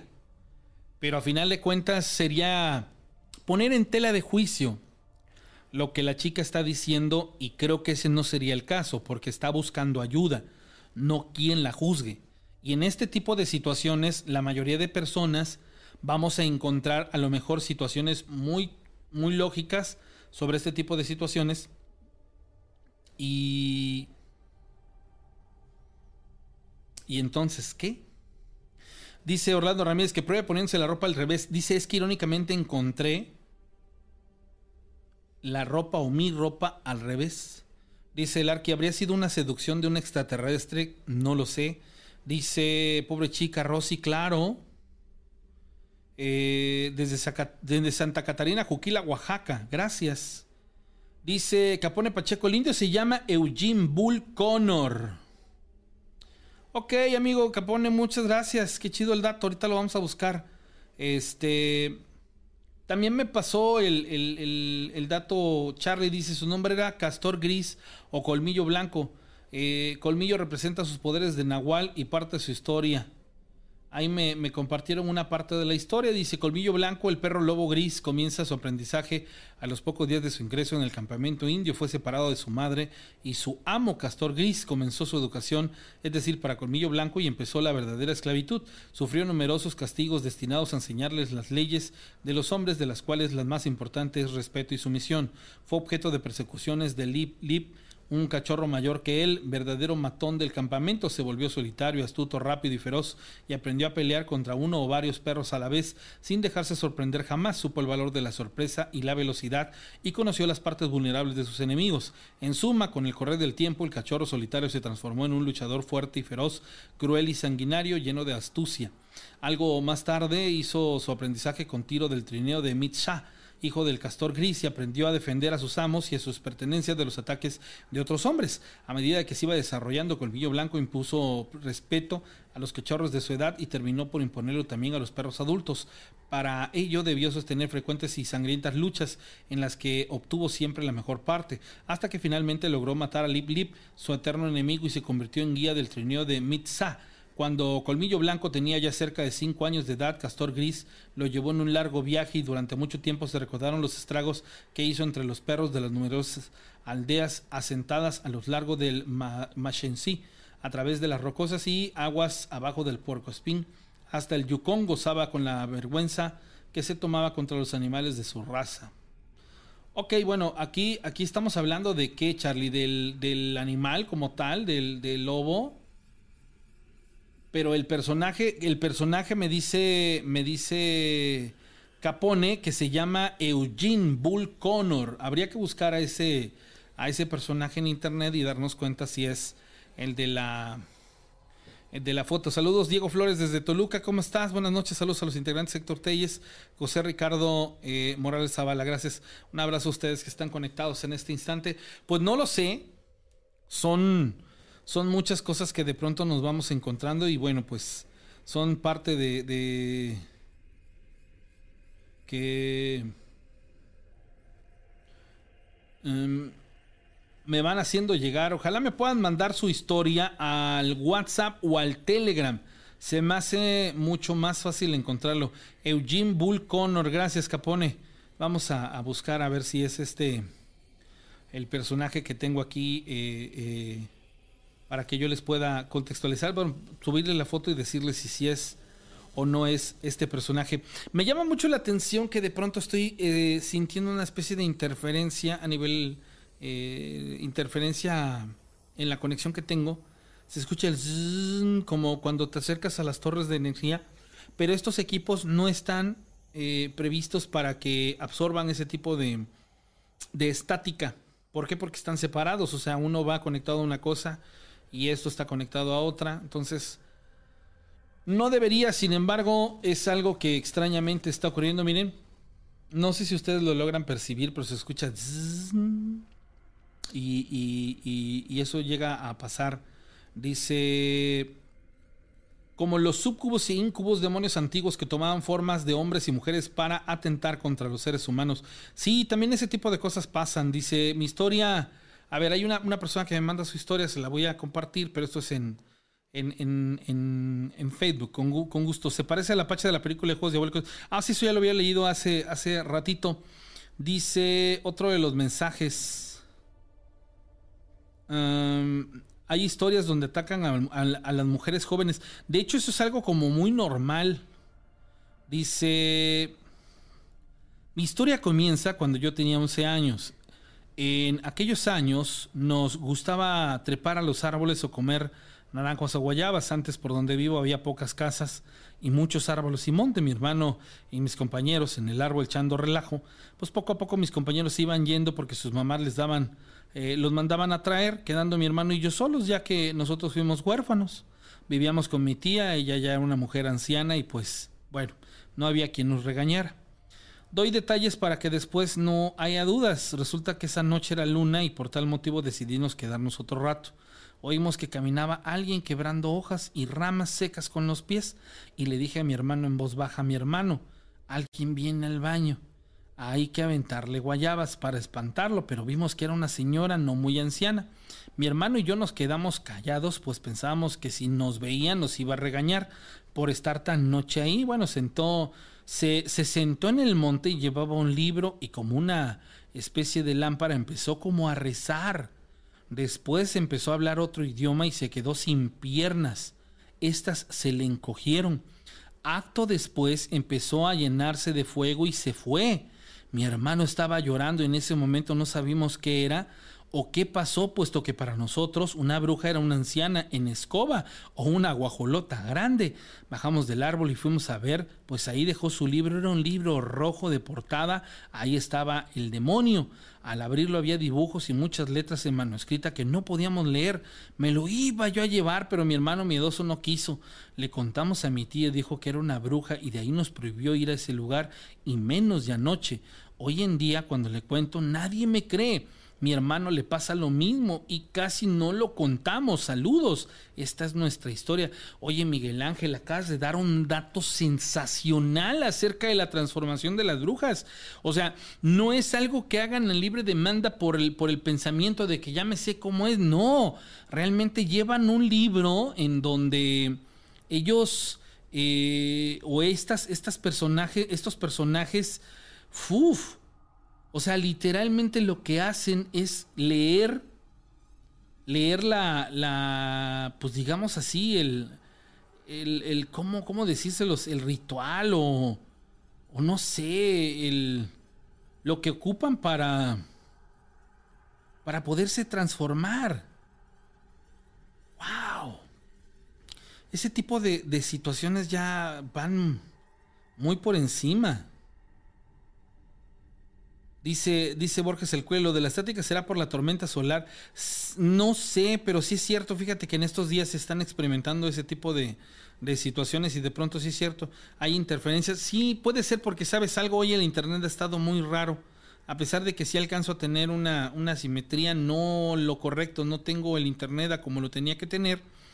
Y este, por lo menos digo, qué buena onda que sí me permitió hacer la, la transmisión, porque yo estaba ya con la incertidumbre de que no eran las 10.5 y me estaba costando muchísimo bajar el, el, programa. Bueno, en este caso hacer que, nos pudiéramos conectar, pero bueno, al final sí se pudo y eso es algo que, que, que está Eugene Bull Connor, ex miembro de la Cámara de Representantes. Ah, ok, se parece, pero no, no, no creo que sea ese. Tengo una duda mi hermana es enfermera y trabaja en la Cruz Roja aquí en Orizaba. Ella nos ha contado que ahí espantan demasiado y hace apenas unos días nos comentó que les bajaron todas las cosas de una ambulancia. Y un paramédico de más experiencia solo le dijo que no se espantara, que esa noche iba a ser muy pesada y exactamente así fue. Tuvieron demasiados pacientes durante la madrugada, pero de accidentes graves. Ahora resulta que en la casa donde vivimos todos, incluida mi hermana, unos días, de unos días para acá, mi esposa y mi hijo han visto sombras muy raras. Mi pregunta es, ¿será que se puede atraer algunas vibras malas o espíritus a la casa que están provocando estas situaciones? Soy Daniel Sierra Noizaba. Sí. Miren, esto es algo extraño, pero está sucediendo de un par de semanas para acá. Yo creo que cualquier persona en sus casas va a empezar a experimentar este tipo de situaciones. ¿Con qué tienen que ver? Con digamos así, cuestiones naturales del tiempo, o sea, de, digamos que es como una, una temporada, una época en la que se empiezan a manifestar, pero tienen diferentes situaciones por las cuales estén ocurriendo, ¿sale? O sea, más allá de, que sea algo eh, simple, no, realmente tiene varias cosas del por qué están ocurriendo. Entonces, ¿Qué les aconsejo si ustedes de pronto sienten que su casa o en su casa están experimentando este tipo de cosas? Les sugiero que busquen a alguien que les pueda ayudar a realizar una armonía, una limpia energética, que mueva las energías y que restaure la armonía del lugar. Mm, están pasando muchas cosas allá afuera, se sienten las energías muy, muy, muy desquebrajadas, muy, muy revueltas y cualquier persona que tenga alguna herida espiritual o que de alguna otra manera tenga una energía vibrando muy muy alto, pudiera ser que de pronto se convierta en un eh, transmisor o eh, en un medio para que las energías de baja vibración, pues bueno, puedan eh, caminar con ellos, ¿no? Entonces, en la Cruz Roja quiero suponer que de manera lógica, pues es un lugar en donde muchas personas a veces hasta inclusive han perdido la vida, ¿no? O sea, ¿por qué? Por los accidentes, etc, etc. Entonces son lugares en donde este tipo de cosas, pues digámoslo así, tienen como mucha, este, razón de ser. Entonces, quiero creer que lo, lo mejor que puede pasar aquí es que ustedes, este, sí tomen y presten atención a este tipo de cosas porque pudiera ser um, como de carácter que, tengan que, hacer algo para, para que no vaya a pasar absolutamente nada. Buenas noches, ¿quién habla? Sí, hola Rana, buenas noches, ¿cómo estás? Hola Fernando Figueroa. Ah, hola Fernando, ¿cómo estás? Buenas noches. Me cambio de lugar. Mm, a ver, no seas malo porque te escucho muy entrecortado. Me, a ver, te, ah. te regreso la llamada. Te, regreso, te regreso. Bueno. ¿Sí? ¿Quién habla? Rosy Abarca. Ah, hola Rosy, ¿cómo estás? Muy bien, ¿y tú, Ranita? Pues aquí estamos entretenidos leyendo las cosas que nos mandan y de pronto sorprendido con muchos datos nuevos e interesantes que se van sumando a las experiencias que normalmente nos cuentan y que dices, ah, caray, también por ese lado dices, es, es, llega a ser hasta como sorprendente. ¿Qué pasó, Rosy? Este, mira, hace como tres semanas, Ajá. este, mi papá de buenas a primeras de estar bien se puso muy, muy enojón y de todo gritaba y así o sea, se veía como que traía pleito casado conmigo. Ajá. Este, pues yo lo que hice que ya me subí a mi recámara y pues lo ignoré, ya bajamos muy tarde a cenar con una de mis hijas, la más chica. Sale mi mamá y me dice, ¿qué estás haciendo? Le digo, este, vamos a cenar, ¿quieres? Y me dice, sí, pues ya le hice lo que estábamos haciendo de cenar. Y lo comparte y le dice a mi hija, la más chica, que le llevara a su abuelito la mitad de lo que ya estaba comiendo. Pues mi papá termina de cenar y viene a la sala. Está pegado el comedor y mi papá entra este del lado izquierdo a la, a la cocina. Y yo vi de pronto que alguien venía detrás de él, Pero para esto pues ya nada más vivimos los cuatro aquí en la casa, que es mi mamá, mi hija la más pequeña, mi papá y yo. Entonces mi papá ve que no iba a poder pasar porque mi hija estaba estorbando con la silla. Y mi papá lo que hace es que se retrocede. Y cuando él se retrocede mi papá lo raro que no se fue no se dio la vuelta y salió de frente sino mi papá de espaldas se regresa con su plato y la persona esta se apresura y se esconde entre las escaleras. Yo me quedo qué me levanto a la carrera quito la silla de mi hija sin dejar de ver a- hacia donde venía mi papá este y me fijo y no era nadie. Se me puso la piel de gallina. Claro. entonces le digo yo a mi mamá alguien mi mamá se me queda viendo le digo alguien venía detrás de mi papá entonces pues yo empecé a rociar agua bendita y este y pues ya así quedó. Y el, el sábado pasado estamos platicando nuevamente y de buenas a primeras nuevamente mi papá se me empieza a quedar viendo bien feo y empieza a alegar conmigo y me empieza a insultar. Y yo digo, pues, ¿qué onda? ¿Qué trae? Mi hija este, se levanta del comedor y se va a otro comedor que está cerca y cuando regresa dice, mamá, hay una mujer, dice, vestida como de tela de manta, ropa así como una bata, Ujú. dice, trae muchos collares, dice, pelo chino así alborotado detrás de mi abuelito y quién sabe cómo mueve las manos. Me paro, agarro el agua bendita y empiezo a ponerle a mi papá en la nuca, en la cabeza, en el pecho. Cuando yo hago esto, me dice mamá y hija, sien- siento que me levantaron los cabellos, pero yo también sentía horrible. Este, como que tenía el pelo erizado.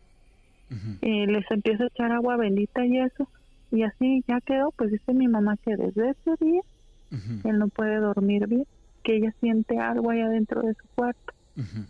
Y le digo yo este pues se me está haciendo raro esta mujer le digo yo nunca la había visto he visto un hombre un niño le digo pero ella no no no nunca había este visto a esta mujer Pues el sábado me quedo sola en la planta alta de mi con mi hija y este le digo apúrate me tienes que ayudar a limpiar a cierto tiempo empezamos a limpiar lo que es baños y un cuarto que está solo con amoníaco porque se junta mucho el polvo y empezamos, se mancha lo que son las líneas del piso. Entonces ella se viene a nuestra recámara y dice que una voz muy ronca le empezó a, voy a decir lo que me dijo, ¿eh? Ajá. Que le empezó a decir, apúrate estúpida, ojalá y te mueras y te pudras y que ella volteó Uh. y que vio así que pasó esta mujer. Entonces ella se queda así como que mm, ella no hallaba qué hacer. Ella corre al baño y me dice, mamá, alguien anda arriba. Le digo, ¿cómo que alguien anda arriba? Me dice, sí. Le digo, tus abuelitos no están. Me dice, no, se salieron. Entonces me bajo y todo. Y yo checo y no había nadie. Ella ya no se me quiso separar. Me dice, mami, es que ya me la empezó a describir nuevamente. Dice, es la misma que este, que a mi abuelito estaba detrás de mi abuelita Ujú. ya empezamos a platicar con mi papá y todo y dice que sí, que él se siente extraño, que siente como que de repente a sentirse, a, a quererme agredir a mí. ¿Pero por qué? Porque precisamente alguien me estaba ayudando a hacer de ese tipo de limpias energéticas Y de ahí para acá él empezó así conmigo. Y pues hasta aquí mi relato. Ahora, bien, yo te quiero preguntar dos cosas, este, este, Rosy. Primera, las dos veces que tú eh, interactuaste con tu papá, digamos así que sentiste que no era él, que las veces que te agredió, que te se dirigió a ti, ¿Era alguien más? Se miraba su mirada así como bien Perdidona. Ajá, espérame, espérame. Tenía su mirada perdidona, eh, su esencia, porque se percibe, digamos, y entendamos, conocemos a nuestros seres queridos, y tú sabes, esa persona se, se siente diferente, o sea, como que trae algo, ¿no? Sí, después de, mi mamá lo notó. Después de estos sucesos, la actitud de ellos era como, como de, como de ¿qué pasó? ¿Qué, qué está sucediendo? Ya Eh, más al rato así me dijo que, a mi mamá me dijo que, y él le dijo, que, ¿qué traes? Casi, dice, parece que estás endemoniado, casi le querías pegar y ella no te está haciendo nada. Y al rato él empezó a decir que se sentía bien cansado y con actitud pues diferente. Y yo Claro. digo, pues, ¿qué está pasando? y, y luego después, me, el la siguiente que me volvió a suceder, y yo le dije a mi mamá, ¿sabes qué?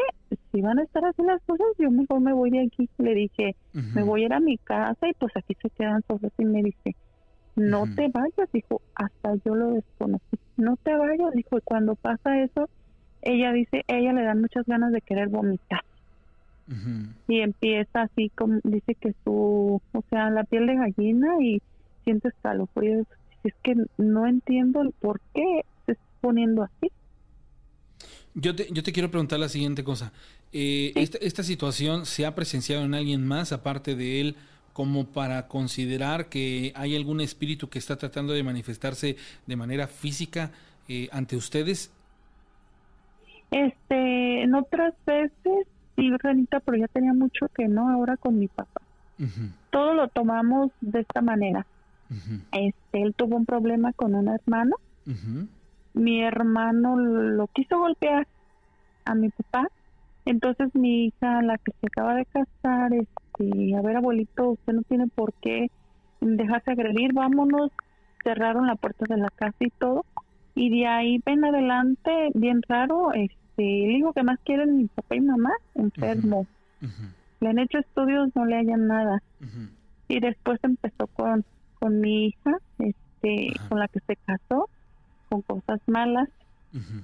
Y este, a mí me quisieron intentar hacer algo, pero pues yo siempre traigo la medalla de San Benito y por ciertas cosas pues no pudo. Entonces él como que le estorbamos para ir a entrar nuevamente a la casa. Entonces eh, yo siento, no sé, este, Ujú. que él empezó a trabajar a mi papá. Eso Ok. es lo que yo siento. Ah, ¿Tienes cruces de ocote atrás de, de tu puerta principal, la atrás? sí, sí. Ok. Ok, ok, me parece perfecto. Sí. Sí, mira, bueno, en este, en este tipo de cosas hay algo que se está manifestando por medio de él, tienes toda la razón. Hay una situación que de pronto me, me apremia muchísimo porque pues está logrando de alguna u otra manera entrar, hacer algo y, y- y, pues la finalidad, digo, absurdamente es la discordia, por lo que también puedo expresar, eh, expresarte pues de lo que me has platicado. Pero lo bueno es que de alguna u otra manera se está enfrentando a personas que tienen como conocimiento de causa este tipo de cosas y lo están enfrentando. No lo dejen solo. Fíjate que los hombres somos muy rejegos en esos aspectos y a veces nos cuesta mucho entender que realmente están pasando cosas fuera de contexto y fuera de sí hasta que no realmente hacemos el análisis y luego de pronto decimos, ¿por qué me sentía yo tan lleno de ira de la nada? ¿Y por qué no podía yo ver a esa persona? Y de pronto dices, pues si no me hizo nada. Hasta que realmente nos entra la, la justa razón, ese tipo de cosas dejan de, este, de pasar, ¿eh?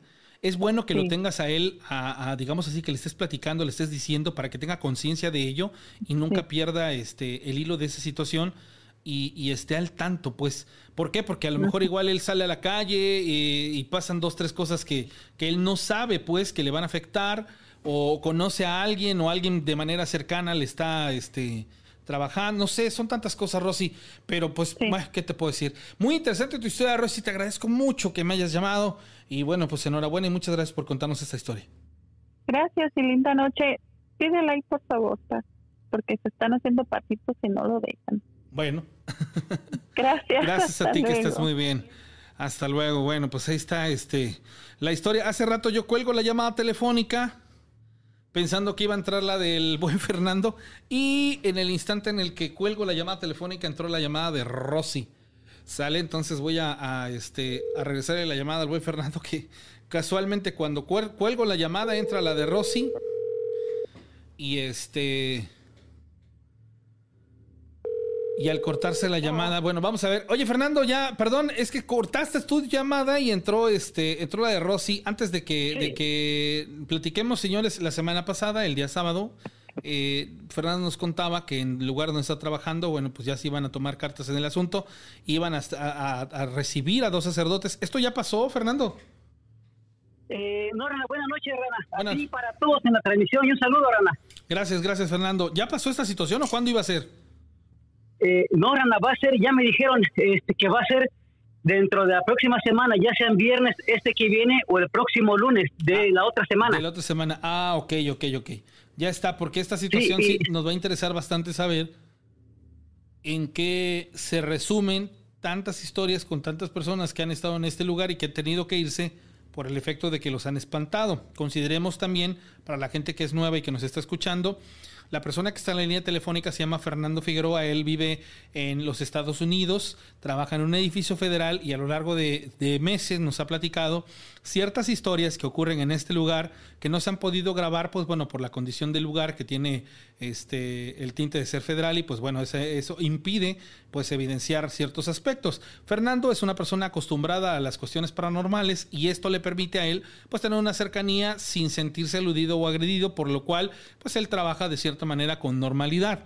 Al punto es que el sábado ya habíamos platicado de que en días venideros y después de ciertos sucesos van a acudir dos sacerdotes eh, a realizar pues prácticamente una, este, una bendición del lugar para ver si de esta manera dejan de ocurrir este tipo de sucesos. También hacerles decir que hay una persona que en el edificio de pronto dejó de asistir porque se supone esta persona falleció, una mujer que pues tiene como una especie de relación con este tipo de sucesos y en los que tal vez pueda ser ella la que esté involucrada en este, en este tipo de aspectos. Pero bueno, ahora, ¿a qué nos vamos, Fernando? Eh, sí, Rana. Nomás por último, para comentarte, Rana, que ya el día de hoy se fueron dos muchachas secretarias nuevas, bueno, de las que estaban acá, porque nomás tardaron poco tiempo, y ya se fueron, van a ser nuevas personas en dos, en dos oficinas, Rana, porque están, se llevaron todas las cosas personales y ya dejaron ahí una carta de bienvenida para la nueva persona que va a llegar en dos oficinas, o sea, dos más se van de aquí, este, pero empleadas que son secretarias. Esta situación del por qué se van este men tiene que, tiene que ver con las cuestiones de, todo lo que hemos venido platicando. Sí, por lo mismo, Rana, porque fíjate que no tengo relatos anteriores que no te he contado por la falta de tiempo, ¿verdad? Y luego, eh, digamos, este, aparte, porque ya ves, como te digo, no me quiero este, extender tanto, ¿verdad? En mis relatos, este, esas muchachas tenían siempre en sus oficinas este, había abierta la, la Biblia, justamente en los salmos, pero este no te lo conté porque ya ves, como te digo, a veces no da tiempo para contarte más cosas de lo que luego a veces te digo a ti, Rana. Ajá. Ya no están esas dos muchachas, ya se fueron el día de hoy y ya están los nuevos nombres de las nuevas personas que van a llegar, fíjate. ¿Y, y a estas chicas qué fue lo que les pasó? Ellas también les pasaban cosas parecidas así. Este, cuando hace tiempo que no te relaté a ti, cuando una señora que me dijo que la que falleció aquí, la muchacha que tenía como unos 40 o 43 años, hace dos años que falleció, la nueva persona me dijo que había dos personas en la oficina que a un lado de ella que también le pasaban cosas muy raras y que no se explicaban el por qué le tiraban las cosas o le escondían su, su cartera de ellas o si no de pronto encontraban este, su, su monedero de mano en el bote de basura, haciendo que ellas no lo, no lo tiraban ellas después de regresar de la hora del lonche o del desayuno, como le llaman, o del almuerzo más bien. Ajá muchas cosas así raras pasaban, Rana, pero como te digo, yo no te lo he contado porque, como te digo, yo a veces me enfoco en contarte lo más principal, ¿verdad? Claro, entiendo. Ahora, ah, pero ya renunciaron. Oye, pues qué mala onda, ¿no? Que las chicas, al final de cuentas, también sigan este, siendo víctimas de este tipo de sucesos. Eh, hace un tiempo, fíjate, Fernando, que te iba a decir que si no eras tú la persona que tenía esa impregnación de este tipo de situaciones y que tú eras pues de alguna otra manera la puerta para todo este tipo de cosas. Pero sabes algo ya después, conforme me fuiste platicando las historias, no, realmente tú lo único que haces es, sobrevivir entre ellas, convivir con ellos, con el tipo de este de, de, situaciones paranormales.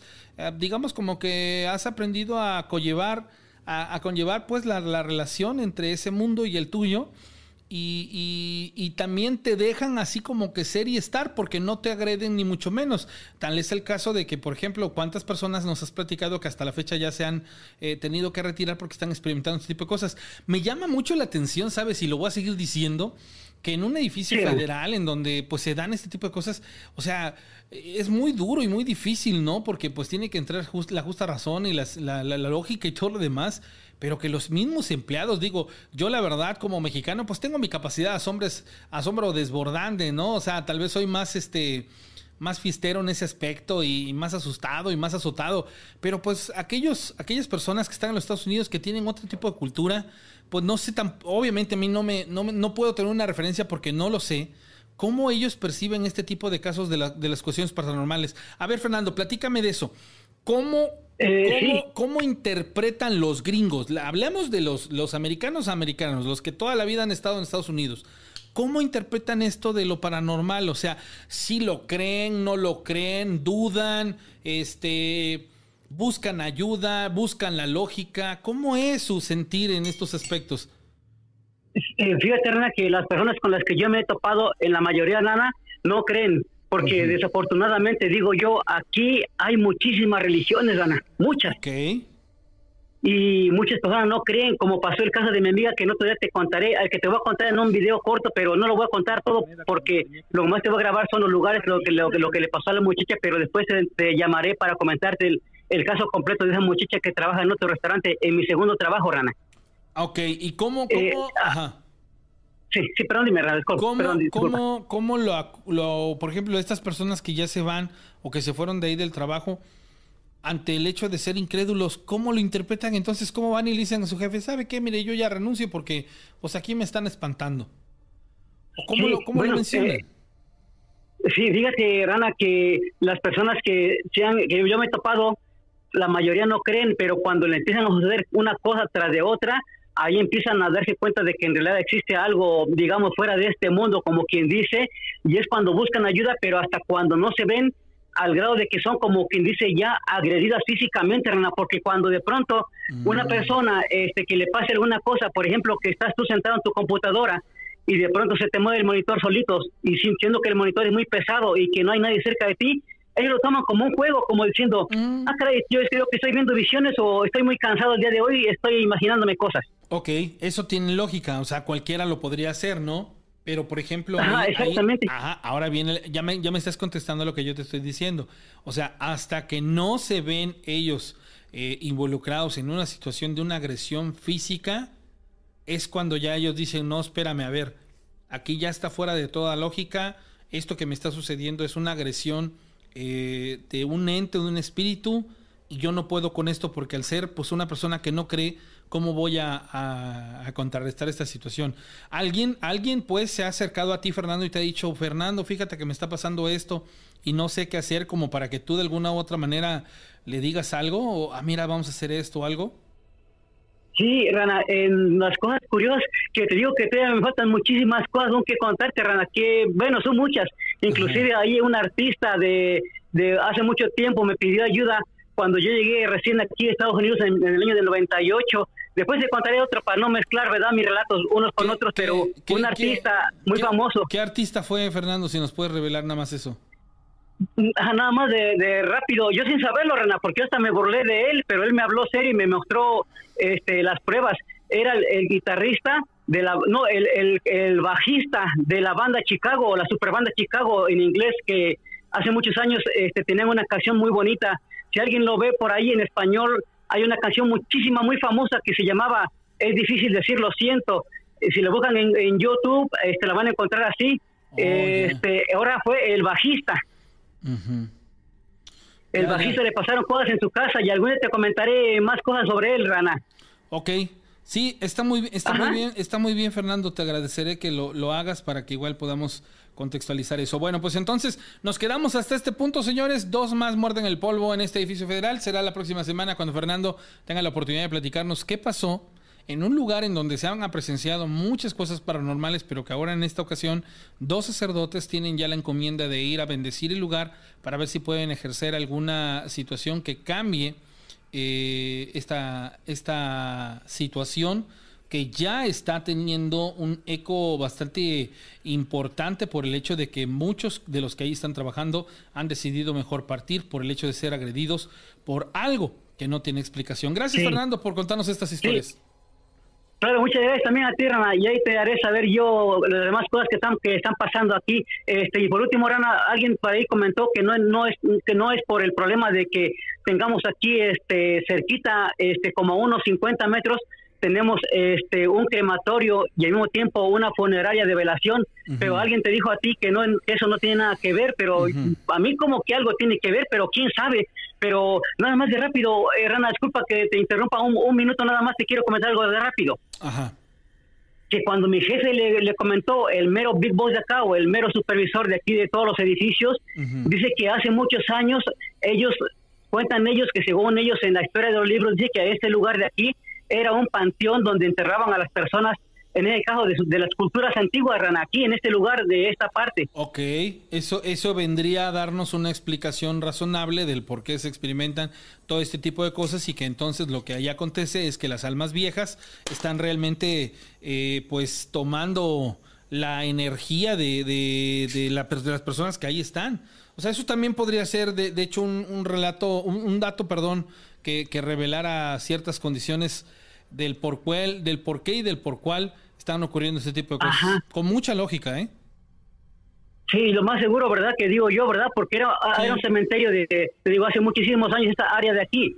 Y luego que aquí se tira, tenemos, este, también te mandaré una foto o un video también cortito de, de la funeraria y crematorio que está ahí, porque te digo, ahí todos los días traen personas, este, a velar a su difunto o si no creman ahí este a la persona porque inmediatamente se ve cómo sale un poco de humo, aunque la tecnología ya está muy avanzada, Rana ya no se ve como antes que salga olor ni nada, no, no sabe nada, pero sí se ve cómo está ardiendo la chimenea hacia, eh, hacia de la calle hacia afuera. Sí, sí, sí, claro, te entiendo.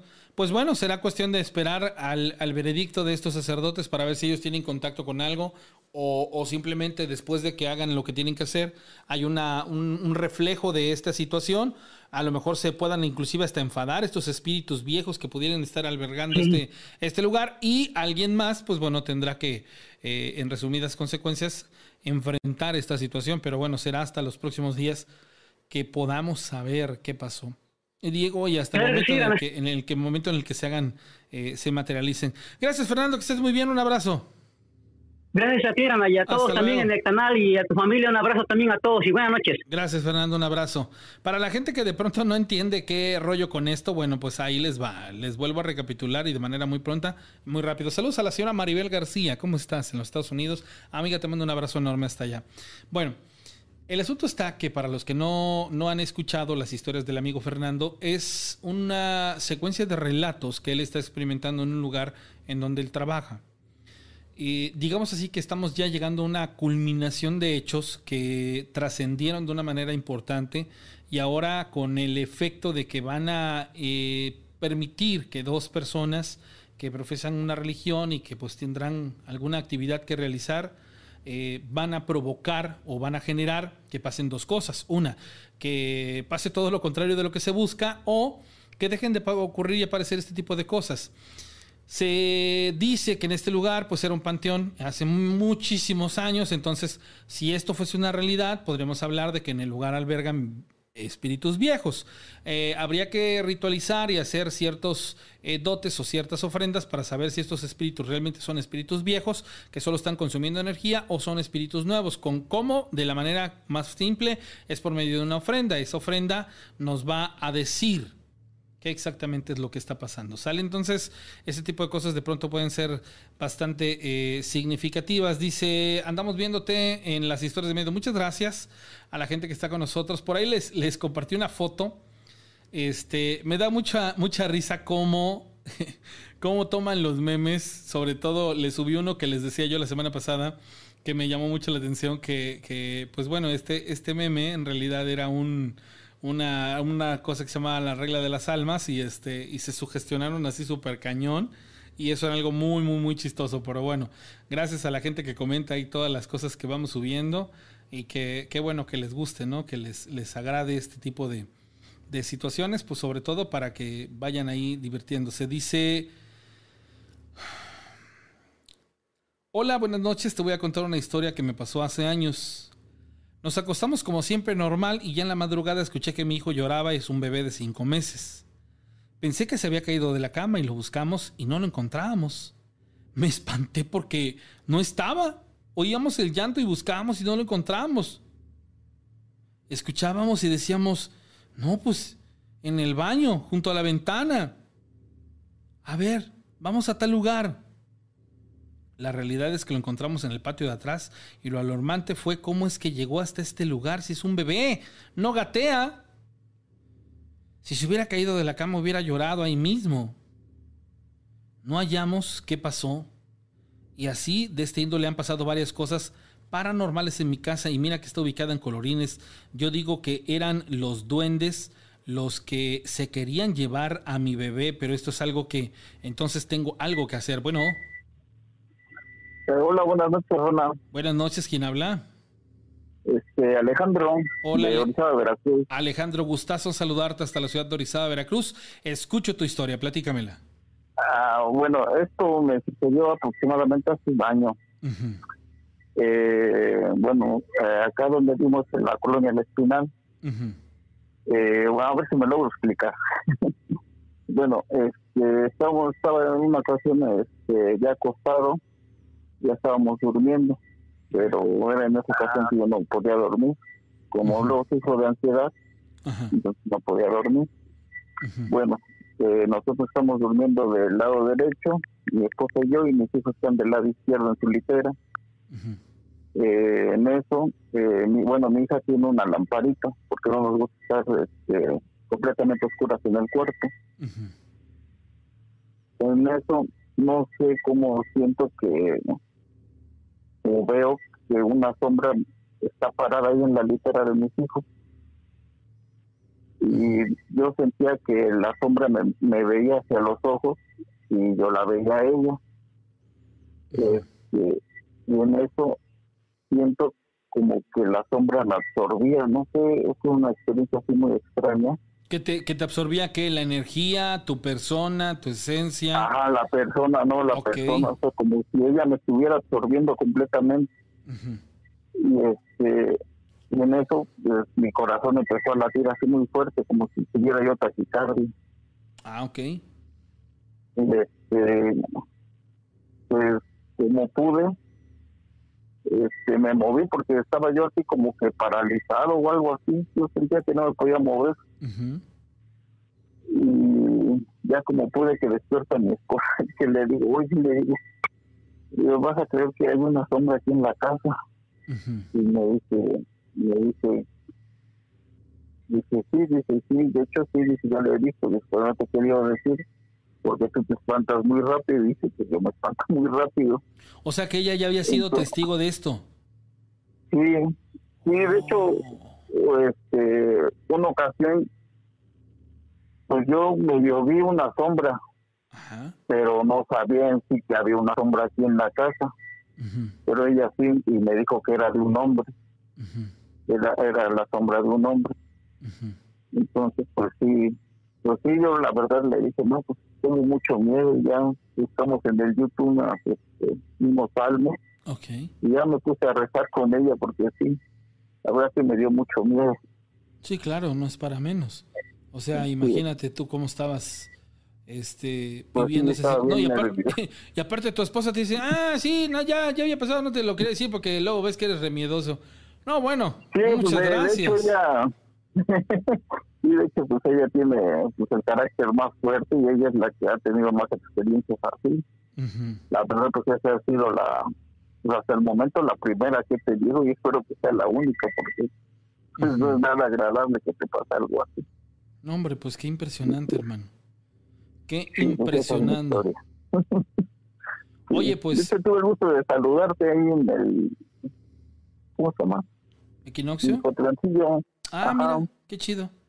Yo, con mi esposa en las motos, no si Sí, sí, sí, sí, sí te, sí te recuerdo que, que, Ah, pues, que te dije que qué buena onda, ¿no? Que andaban los dos ahí. Ajá, las- sí, sí. Eh, eh, ah, bueno, la persona que están ustedes escuchando, amigos del auditorio, tiene la fortuna de haber ido a un par de cuevas y encontrarse un par de collares con este jade y algunas piedras de estos lugares. O sea, eh, eh, fue una casualidad, pues, que en los lugares a donde tú fuiste nada más de pronto este, las viste, escarabaste, te las topaste en los No, pies.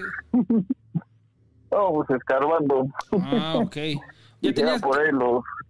tenías como conocimiento de causa de estos lugares, ¿no? Sí, pues de hecho a mí siempre me ha gustado todo lo prehispánico. Ya. A mí pues, me, me, late mucho todo eso, lo prehispánico, y yo lo mezclo mucho con lo de los ovnis y todo eso. Ya, ya, ya, ya. Entonces, este, pues yo siempre, bueno, siempre ando mirando hacia el cielo, para ver qué veo. De hecho, en una ocasión, este, no sé si si se hayan dado cuenta que en el cielo hay tres estrellas juntas, que dicen que es el cinturón de Orión o algo así. Ajá, que siempre decimos que son los Reyes Magos. Ajá.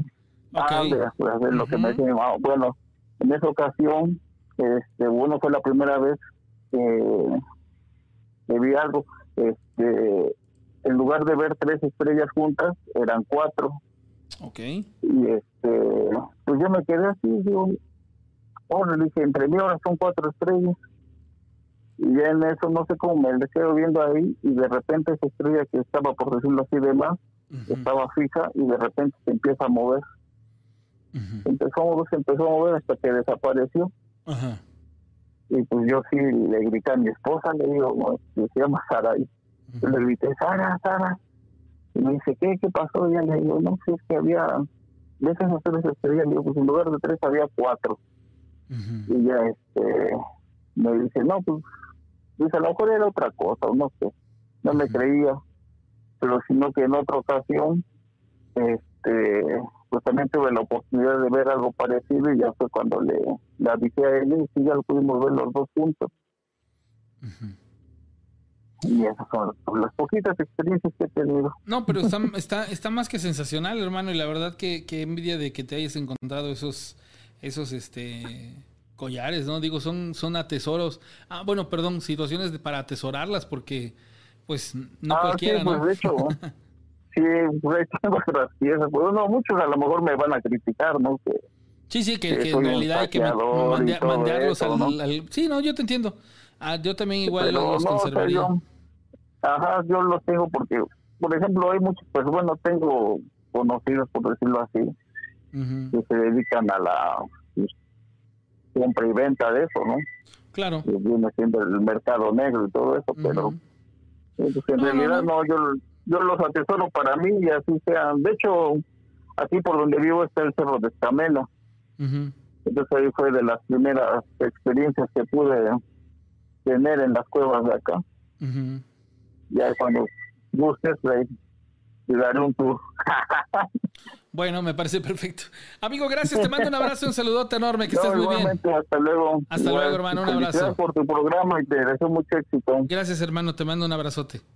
Sí, hasta luego. Hasta luego. Martín Arellano, la Ciudad de México, te mando un saludo. Este, saludos también, dice. Te voy a gritar al pozo a ver si escucha y vienes. Ah, hay, un mito urbano, no, no, me, no, no sé ustedes saber, a ver qué, qué, pueden saber. Las personas que ya somos de la vieja escuela y de la muy, muy vieja escuela seguramente lo sabrán. Eh, se supone que cuando un perrito se te perdía, y hoy, perdón por la expresión, pero yo lo sé basado en eso, o cuando una persona se perdía, tenías que romper una, un jarrito de barro y romperlo. No, no es cierto, no. Ya ando contando mala historia. Ahí les va. Tenías que tener un jarrito de barro y una tortilla, romperla en siete pedazos y echar un pedazo en el jarrito y llamarle por su nombre y así. Y que se supone que a los siete días ese perrito que estaba perdido llegaba a tu casa que se supone que es igual con las personas o ocurría con las personas de esa misma manera. Este, también lo sé que en el pozo pasaba una situación así. Si lo queremos llevar a la lógica, pues tiene que ver, ¿no? Es agua. El agua es un elemento eh, eh, que puede pues conducir, ¿no? Y por ejemplo, lo que mandamos es voz, la voz es ruido, el ruido es eh, vibración y esa vibración se puede conducir por el agua y a lo mejor igual y funciona. De esas cosas que a lo mejor parecieran como raras, pero no, tienen lógica. Martín Arellano dice en Sporting. Saludos a la familia Escamilla Hernández, Escamilla Almanza y Trujillo Escamilla, a las señoritas Mayela y Yasmín, gracias. En California, Eva Uribe, Dice que nos invita a las cuevas. Sí, ya nos dijo que sí nos va a llevar a las cuevas, que por lo menos él conoce y que sabe que hay posibilidades de que ahí encontremos pues situaciones de este, de este índole. Yo creo que no habría nada más maravilloso que tener la oportunidad de ir a una cueva y en esa cueva encontrar algún vestigio y ese vestigio pues tenerlo como un recuerdo que bueno, ya vuelvo a existir, tengo y la, lógica que es hay que entregarlos a los museos, pero bueno. Dice, tengo amistades que han encontrado este tipo de objetos y después de llevarlos a sus casas les empiezan a ocurrir eventos paranormales también. Eso es una realidad y es una situación a la que te puedes enfrentar. Este, probablemente sea el caso de esta persona. Sí, o sea, entendamos y, demos lógica a todo este tipo de cosas. Cheques Torres, son cosas que han estado albergadas en la tierra y enterradas durante muchísimos años, pero no sabemos en qué condiciones fueron enterradas y el por qué están en esos puntos, ¿no? Entonces, de pronto, este tipo de situaciones sí pueden venir a, representar, pues, una, una, situación que en particular, sea bastante eh, diferentes. El día miércoles tenemos una, eh, un programa con algunos colaboradores. Vamos a tocar el tema de las abducciones. Estamos ya nada de, concretar pues lo que a lo largo de la semana les hemos venido platicando, pero como les vuelvo a insistir, o sea, de pronto al principio pues todo se ve fácil y todos te dicen que sí. Sí, no, sí, platícamela, grábala, etc, etc. Pero la cosa está que esto está súper difícil. Bueno, ahí les voy a, este, a quedar a deber. Mañana, al arrancar el programa, les voy a pasar la entrevista del biólogo Armando que le hizo al arquitecto. ¿Recuerdan? Bueno. Eso será lo primero con lo que vamos a abrir. No, yo creo que no vamos a abrir con eso. Vamos a esperar a que la gente se conecta. A las 11 a las 10 de la noche nos conectamos normal, pero cuando ya tengamos a la mayor cantidad de personas conectadas es cuando vamos a revelar este audio, que es una entrevista que me hizo el enorme favor y mi amigo Armando, el biólogo Armando desde Mérida, Yucatán, de compartirme, porque él tuvo a bien hacer este periodo, este, este trabajo de investigación. Y lo vamos a tener en la línea telefónica para poder platicar con él sobre este suceso tan importante, porque es la primera vez que yo les puedo a ustedes poner un audio de un profesional de la arquitectura que revela datos importantísimos con, con, respecto a los emparedados. Sale gente que ha muerto, fallecido, quedado en el olvido dentro de las construcciones. Soy César René Morales, la rana, y eternamente estoy agradecido con usted por estar con nosotros en esta transmisión. Recuerde que ahora y de un tiempo para acá, si usted hace una donación al chat de, de las plataformas, pues se lo agradezco muchísimo, porque de eso vamos a poder sostener, sostener y hacer muchas cosas que se vienen en puerta, pero pues es muy importante que si de alguna manera usted tiene la oportunidad de hacerlo, pues haga alguna donación. ¿Por qué? Porque con eso voy a poder llevar a cabo ciertos aspectos de promociones. En este caso, pues bueno, los eventos que se van a venir en, días venideros. Tenemos una vigilia pendiente, ya está todo listo. El Arquiviveros este, va a tener por ahí una ponencia súper importante eh, eh, en este tipo de eventos. Y bueno, van a conocer a los colaboradores de manera directa, así como vamos a poder estar en un lugar de propiedad, que es propiedad privada, donde vamos a tener todas las eh, condiciones idóneas para estar a muchos metros del suelo y poder tener un avistamiento así, miren, fabuloso de toda la ciudad de Córdoba, Veracruz, pero más allá de eso todas las montañas y se ve tan impresionante que usted va a querer estar ahí después de que vea el promocional. Pero eso nada más ahí le estoy dando una pequeña salpicadita. Prepárese porque nos vamos a ir a ciertas horas de la tarde para que usted vea cómo cae la noche. Pero más allá de eso, prepárese porque ese día usted va a poder participar y escuchar y ver las ponencias de los diferentes amigos y colaboradores de Historias de Miedo que nos van a platicar de diferentes cosas y que usted va a poder estar ahí y de primera mano ser testigo de todo lo que ellos platican. Personas que han tenido vivencias espectaculares, que han sido investigadores de este tipo de, de, tintes de hace muchos años a la fecha y que, pues bueno, bien, van a tener a bien estar con nosotros. Cercano a eso también tenemos una este, salida a, Esto va a ser petit, o sea, se van a hacer poquitas personas las que nos van a poder acompañar. Vamos a ir a realizar unas limpias energéticas al nacimiento de la cueva y de ahí a bañarnos a, este, a las cascadas, o bueno, al, río con una finalidad bien importante. Estamos en tiempos y estamos en, en, esos momentos en donde si usted es de esas personas que considera que su vida está siendo muy estancada, que usted tiene esa necesidad de que diga, yo me quiero ya eh, quitar la mochila que traigo cargando, ahí está su oportunidad. Y, bien vale la pena, ¿eh? hágalo porque de esa manera comenzamos a hacer un cambio significativo, ¿sale? Para que tengan pendiente lo que se va a hacer y puedan participar, ¿sale? Señores, soy César René Morales La Rana de los Capamala, me quedan dos kits Todavía no ha habido nadie que se interese en ellos. Tengo dos kits por si usted todavía eh, tiene interés en ellos. Pues bueno, nada márqueme y con gusto se lo hago llegar. ¿Sale? Mientras tanto, buenas madrugadas ya de martes. Nos enlazamos, nos conectamos a ratito a las 10 de la noche con más de la décima temporada de Historias de Miedo. Llegamos al final de esta emisión. Y si eres víctima de algún caso paranormal, esperamos tu llamada en la siguiente emisión. Cuéntanos tu historia en la décima temporada de Historias de Miedo.